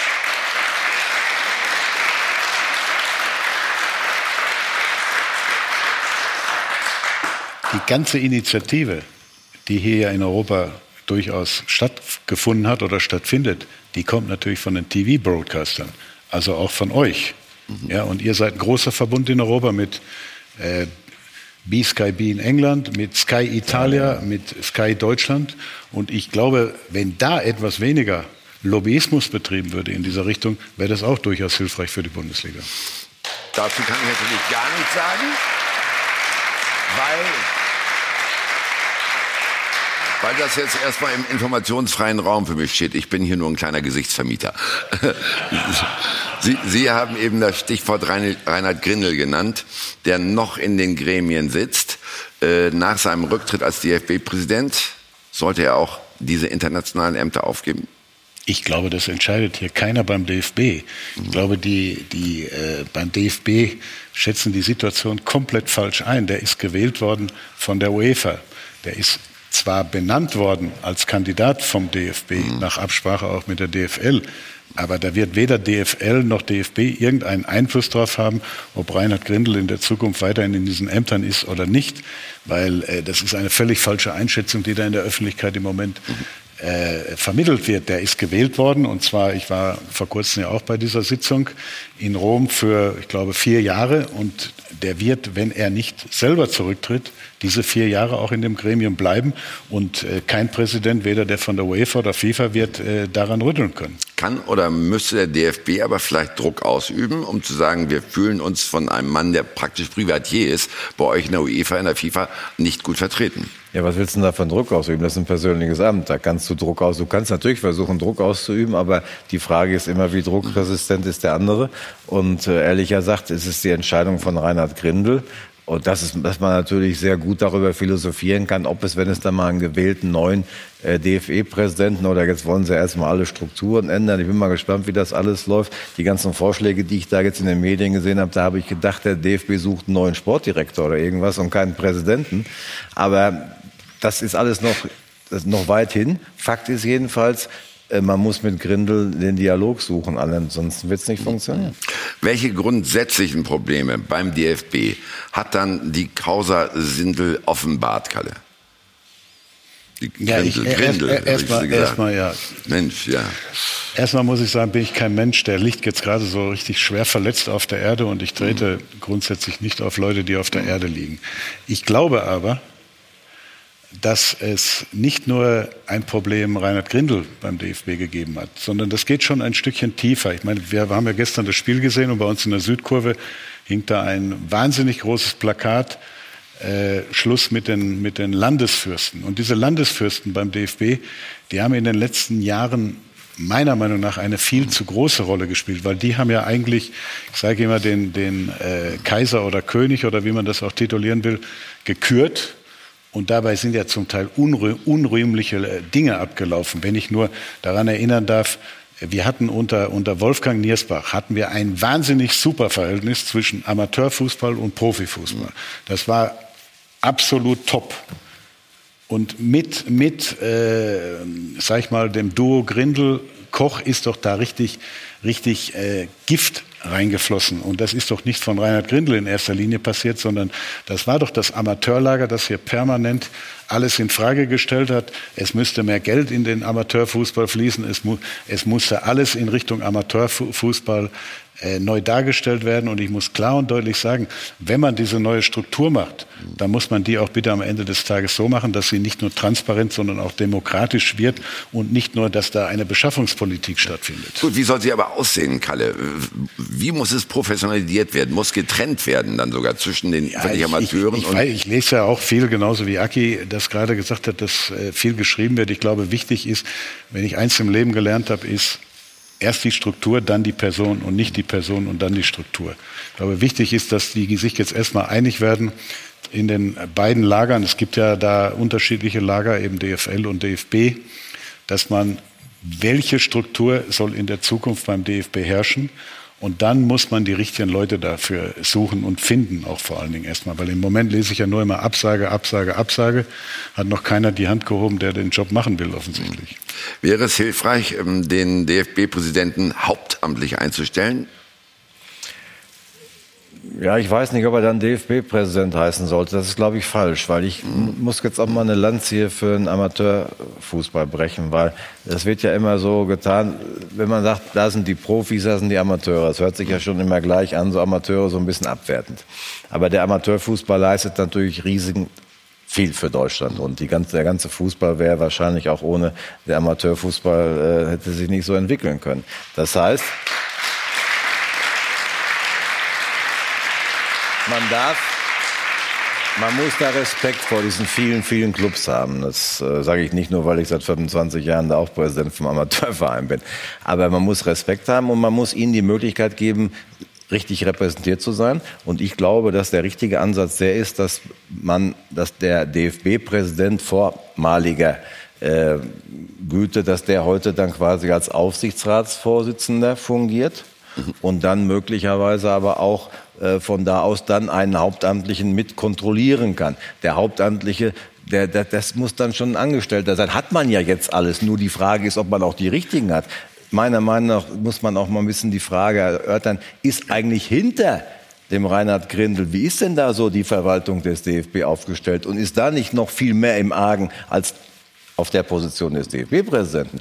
Und wenn man dann eine hauptamtliche Geschäftsführung einstellt mit einem starken, so wie Christian Seifert das in der Liga ist, da bin ich sofort dabei. Aber man muss auch den Amateuren das Recht geben, dass man äh, ordentlich repräsentiert ist und dass die auch noch einen gewissen Durchgriff haben. Und aber da bin ich bei Karl Rummenigge. Wir müssen aufhören, dass wir permanent, wir brauchen nicht Leute, die permanent zwischen Profi- und Amateurbereich Misstrauen sehen, sondern wir brauchen Leute, die die Klammer bilden. Und das ist der entscheidende Punkt. Und von daher ist es aber auch wichtig, wenn wir jetzt seriös über irgendwelche Positionen sprechen, dann müssen wir auch mal gucken, welche Leute werden da gehandelt. Ja. Äh, du brauchst, da gehört ein bisschen mehr dazu, als dass du vielleicht dich in der Transferpolitik auskennst oder ein Ex-Spieler warst, sondern du brauchst nicht nur eine, natürlich musst du ein bisschen von Fußball verstehen, sonst kannst du das nicht machen, aber es gehört auch eine sportpolitische Expertise dazu, es gehört eine gesellschaftspolitische Expertise dazu, denn der Fußball in Deutschland und der DFB ist auch mehr als nur der ja. Profisport. Aber wer fällt Ihnen da noch ein? Bleibt eng, ne? Ja, Kalle Rummenigge ab 21 ist er ja frei, ne? Kalle Rummenigge hat Zeit ab 2021. Ja, das aber ist der ist ein bisschen Ansatz. zu spät wahrscheinlich. Keine. Drohung, ja. Nein, aber okay. äh, es würde ja überhaupt nichts helfen, wenn man jetzt Ideen hätte. Mhm. Ich halte gar nichts davon, die in die Gegend reinzublasen, sondern das, das müssen wir intern im Fußball erstmal besprechen und nicht äh, da äh, Deutschland sucht den DFB-Präsidenten rauszumachen. Das ist ja peinlich. Also wir halten fest, da bleibt noch viel zu tun für den DFB erst ordnen und dann mit Namen rüberkommen. Wir kommen gleich zu Ihnen wieder, aber geben zuerst mal zu den News und fragen Laura, was ihr nachher auf dem Zettel habt. Ja, so eine Spannung, wie wir sie jetzt im Meisterschaftskampf haben, davon träumt man in Italien aktuell nur. Juve steht nämlich jetzt schon ganz knapp vor dem achten Titel in Serie. Es war das Comeback von Sami Khedira nach dessen Herz-OP. Aufgespielt, richtig gut hat wieder Supertalent Mois Ken. Erst aber ging die Mailänder beim Serienmeister in Führung. Das Ergebnis und die Bilder gibt es bei uns. Aber gleich sind wir erstmal live in Dortmund und an der Selbener Straße. Mit den Vorortinfos zum Tag danach. Außerdem alles zum Abstiegskampf, also andere Extremität der Tabelle. Stuttgart und Hannover da im Fokus. Wir freuen uns auf Sie hier bei Sky Sport News HD. Jetzt aber erstmal, was wäre wenn? Mit Hans-Joachim Watzke und Karl-Heinz Rummenigge. Von Torra, der O2 Fußball Talk. Was wäre wenn? Wird Ihnen präsentiert von wirmachendruck.de. Sie sparen, wir drucken. Drei Fragen an die Granden des deutschen Fußballs. Aber zunächst einmal, damit Sie es wissen, Kalle Rummenigge hat ja kurz angesprochen, dass auch die Sky-Kooperation interessiert ist an einer Reform der Champions League. Ich weiß inzwischen, dass es für Deutschland auszuschließen ist. Da gibt es kein Interesse von Sky, am Samstag Spiele der Champions League zu haben. Die Bundesliga ist uns sehr, sehr wichtig. Sehr ne? So, jetzt geht's los. Was wäre, wenn ich mir einen Spieler unabhängig vom Geld aussuchen dürfte? Ich? Mhm. Messi, mein Lieblingsspieler. Ja, hat er ja vorhin schon mal gesagt. Und, Aki? Lewandowski. Den wollen Sie gern zurückhaben, ne? Das wäre einer, ja. Jetzt verlängern wir Clemens wahrscheinlich. oh, das war nochmal eine Information. Der verlängert Lewandowski? Ja, ich meine, man hat doch gestern wieder gesehen, was das für ein Top-Spieler ist. Der hat in 39 Pflichtspielen 35 Tore jetzt gemacht. Mhm. Das ist doch ein, ein Top-Wert. Ich meine, ihr habt ja auch einen Experten, der meint hin und wieder, das wäre ja. etwas kritischer zu sehen, aber wir sind hochzufrieden mit dem. Sehr gut. Wenn ich darüber nachdenke, welchen Wunsch ich mir, der nichts mit Fußball zu tun hat, gerne noch erfüllen möchte, dann fange ich mal bei Ihnen an, Aki. Wer ist trotzdem die deutsche Meisterschaft?